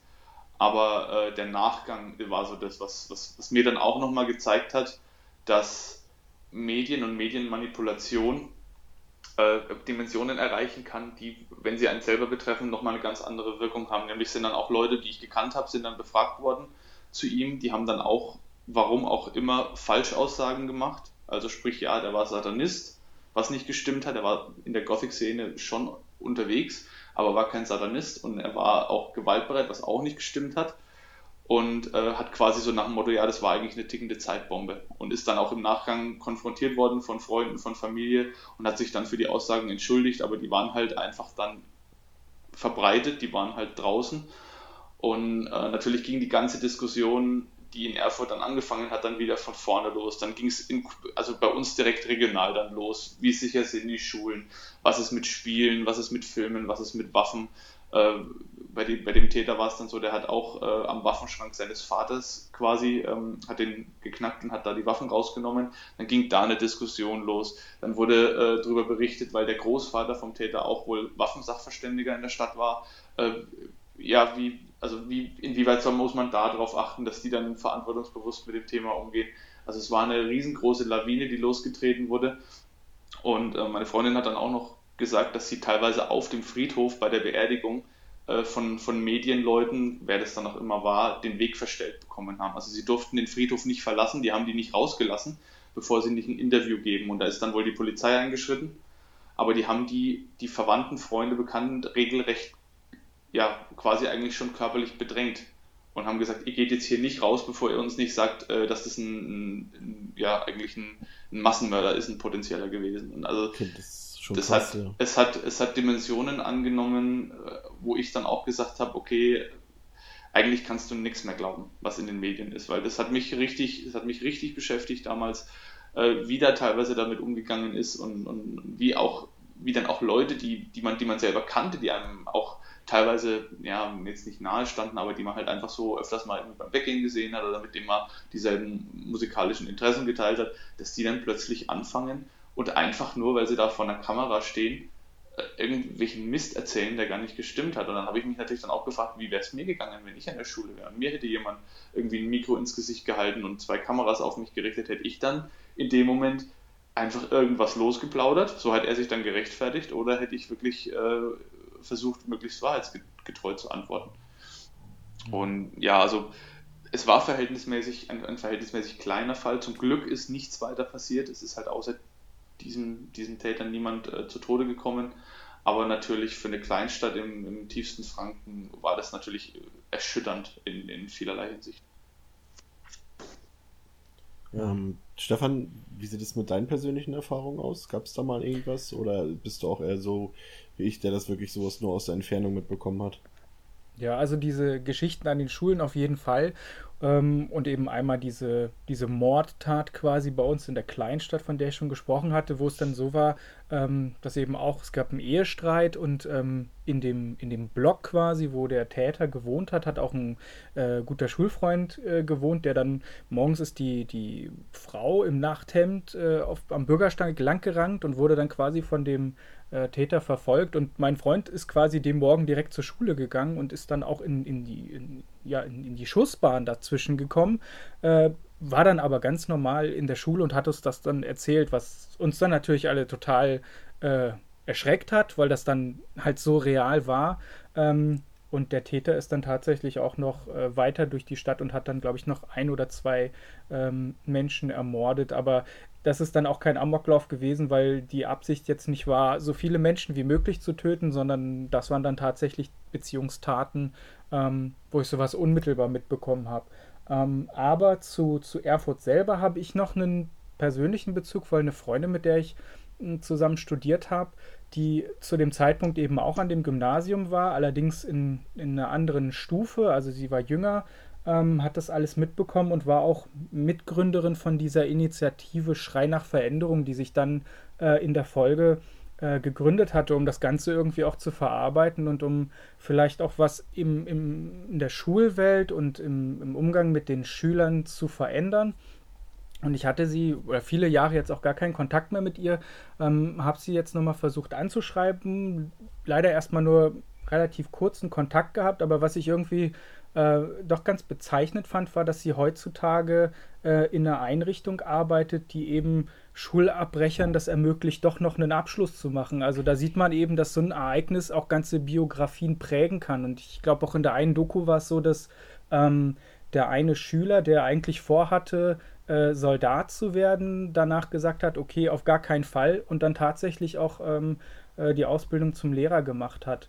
Ähm, was ich eigentlich immer ganz, ganz krass finde, wie Leute sowas dann verarbeiten und wie sie es dann auch aktiv in ihr, in ihr Handeln umsetzen. Und gerade dieses Thema Schulabbrecher und denen dann den Abschluss ermöglichen, war ja genau äh, mit ein Grund, warum äh, vielleicht diese Schreckenstat damals passiert ist. Ja. Ja. Okay. Ähm, habt ihr noch was zum Thema? Also ich möchte noch eine Sache abschließend sagen. Ähm, das Thema ist, man kann da noch länger drüber diskutieren. Ich denke, wir haben relativ gut, oder wir haben es zumindest versucht, relativ gut in alle Bereiche mal vorzudringen und zumindest anzuschneiden, ähm, welchen großen Einfluss diese eine Tat eigentlich auf ganz Deutschland hatte.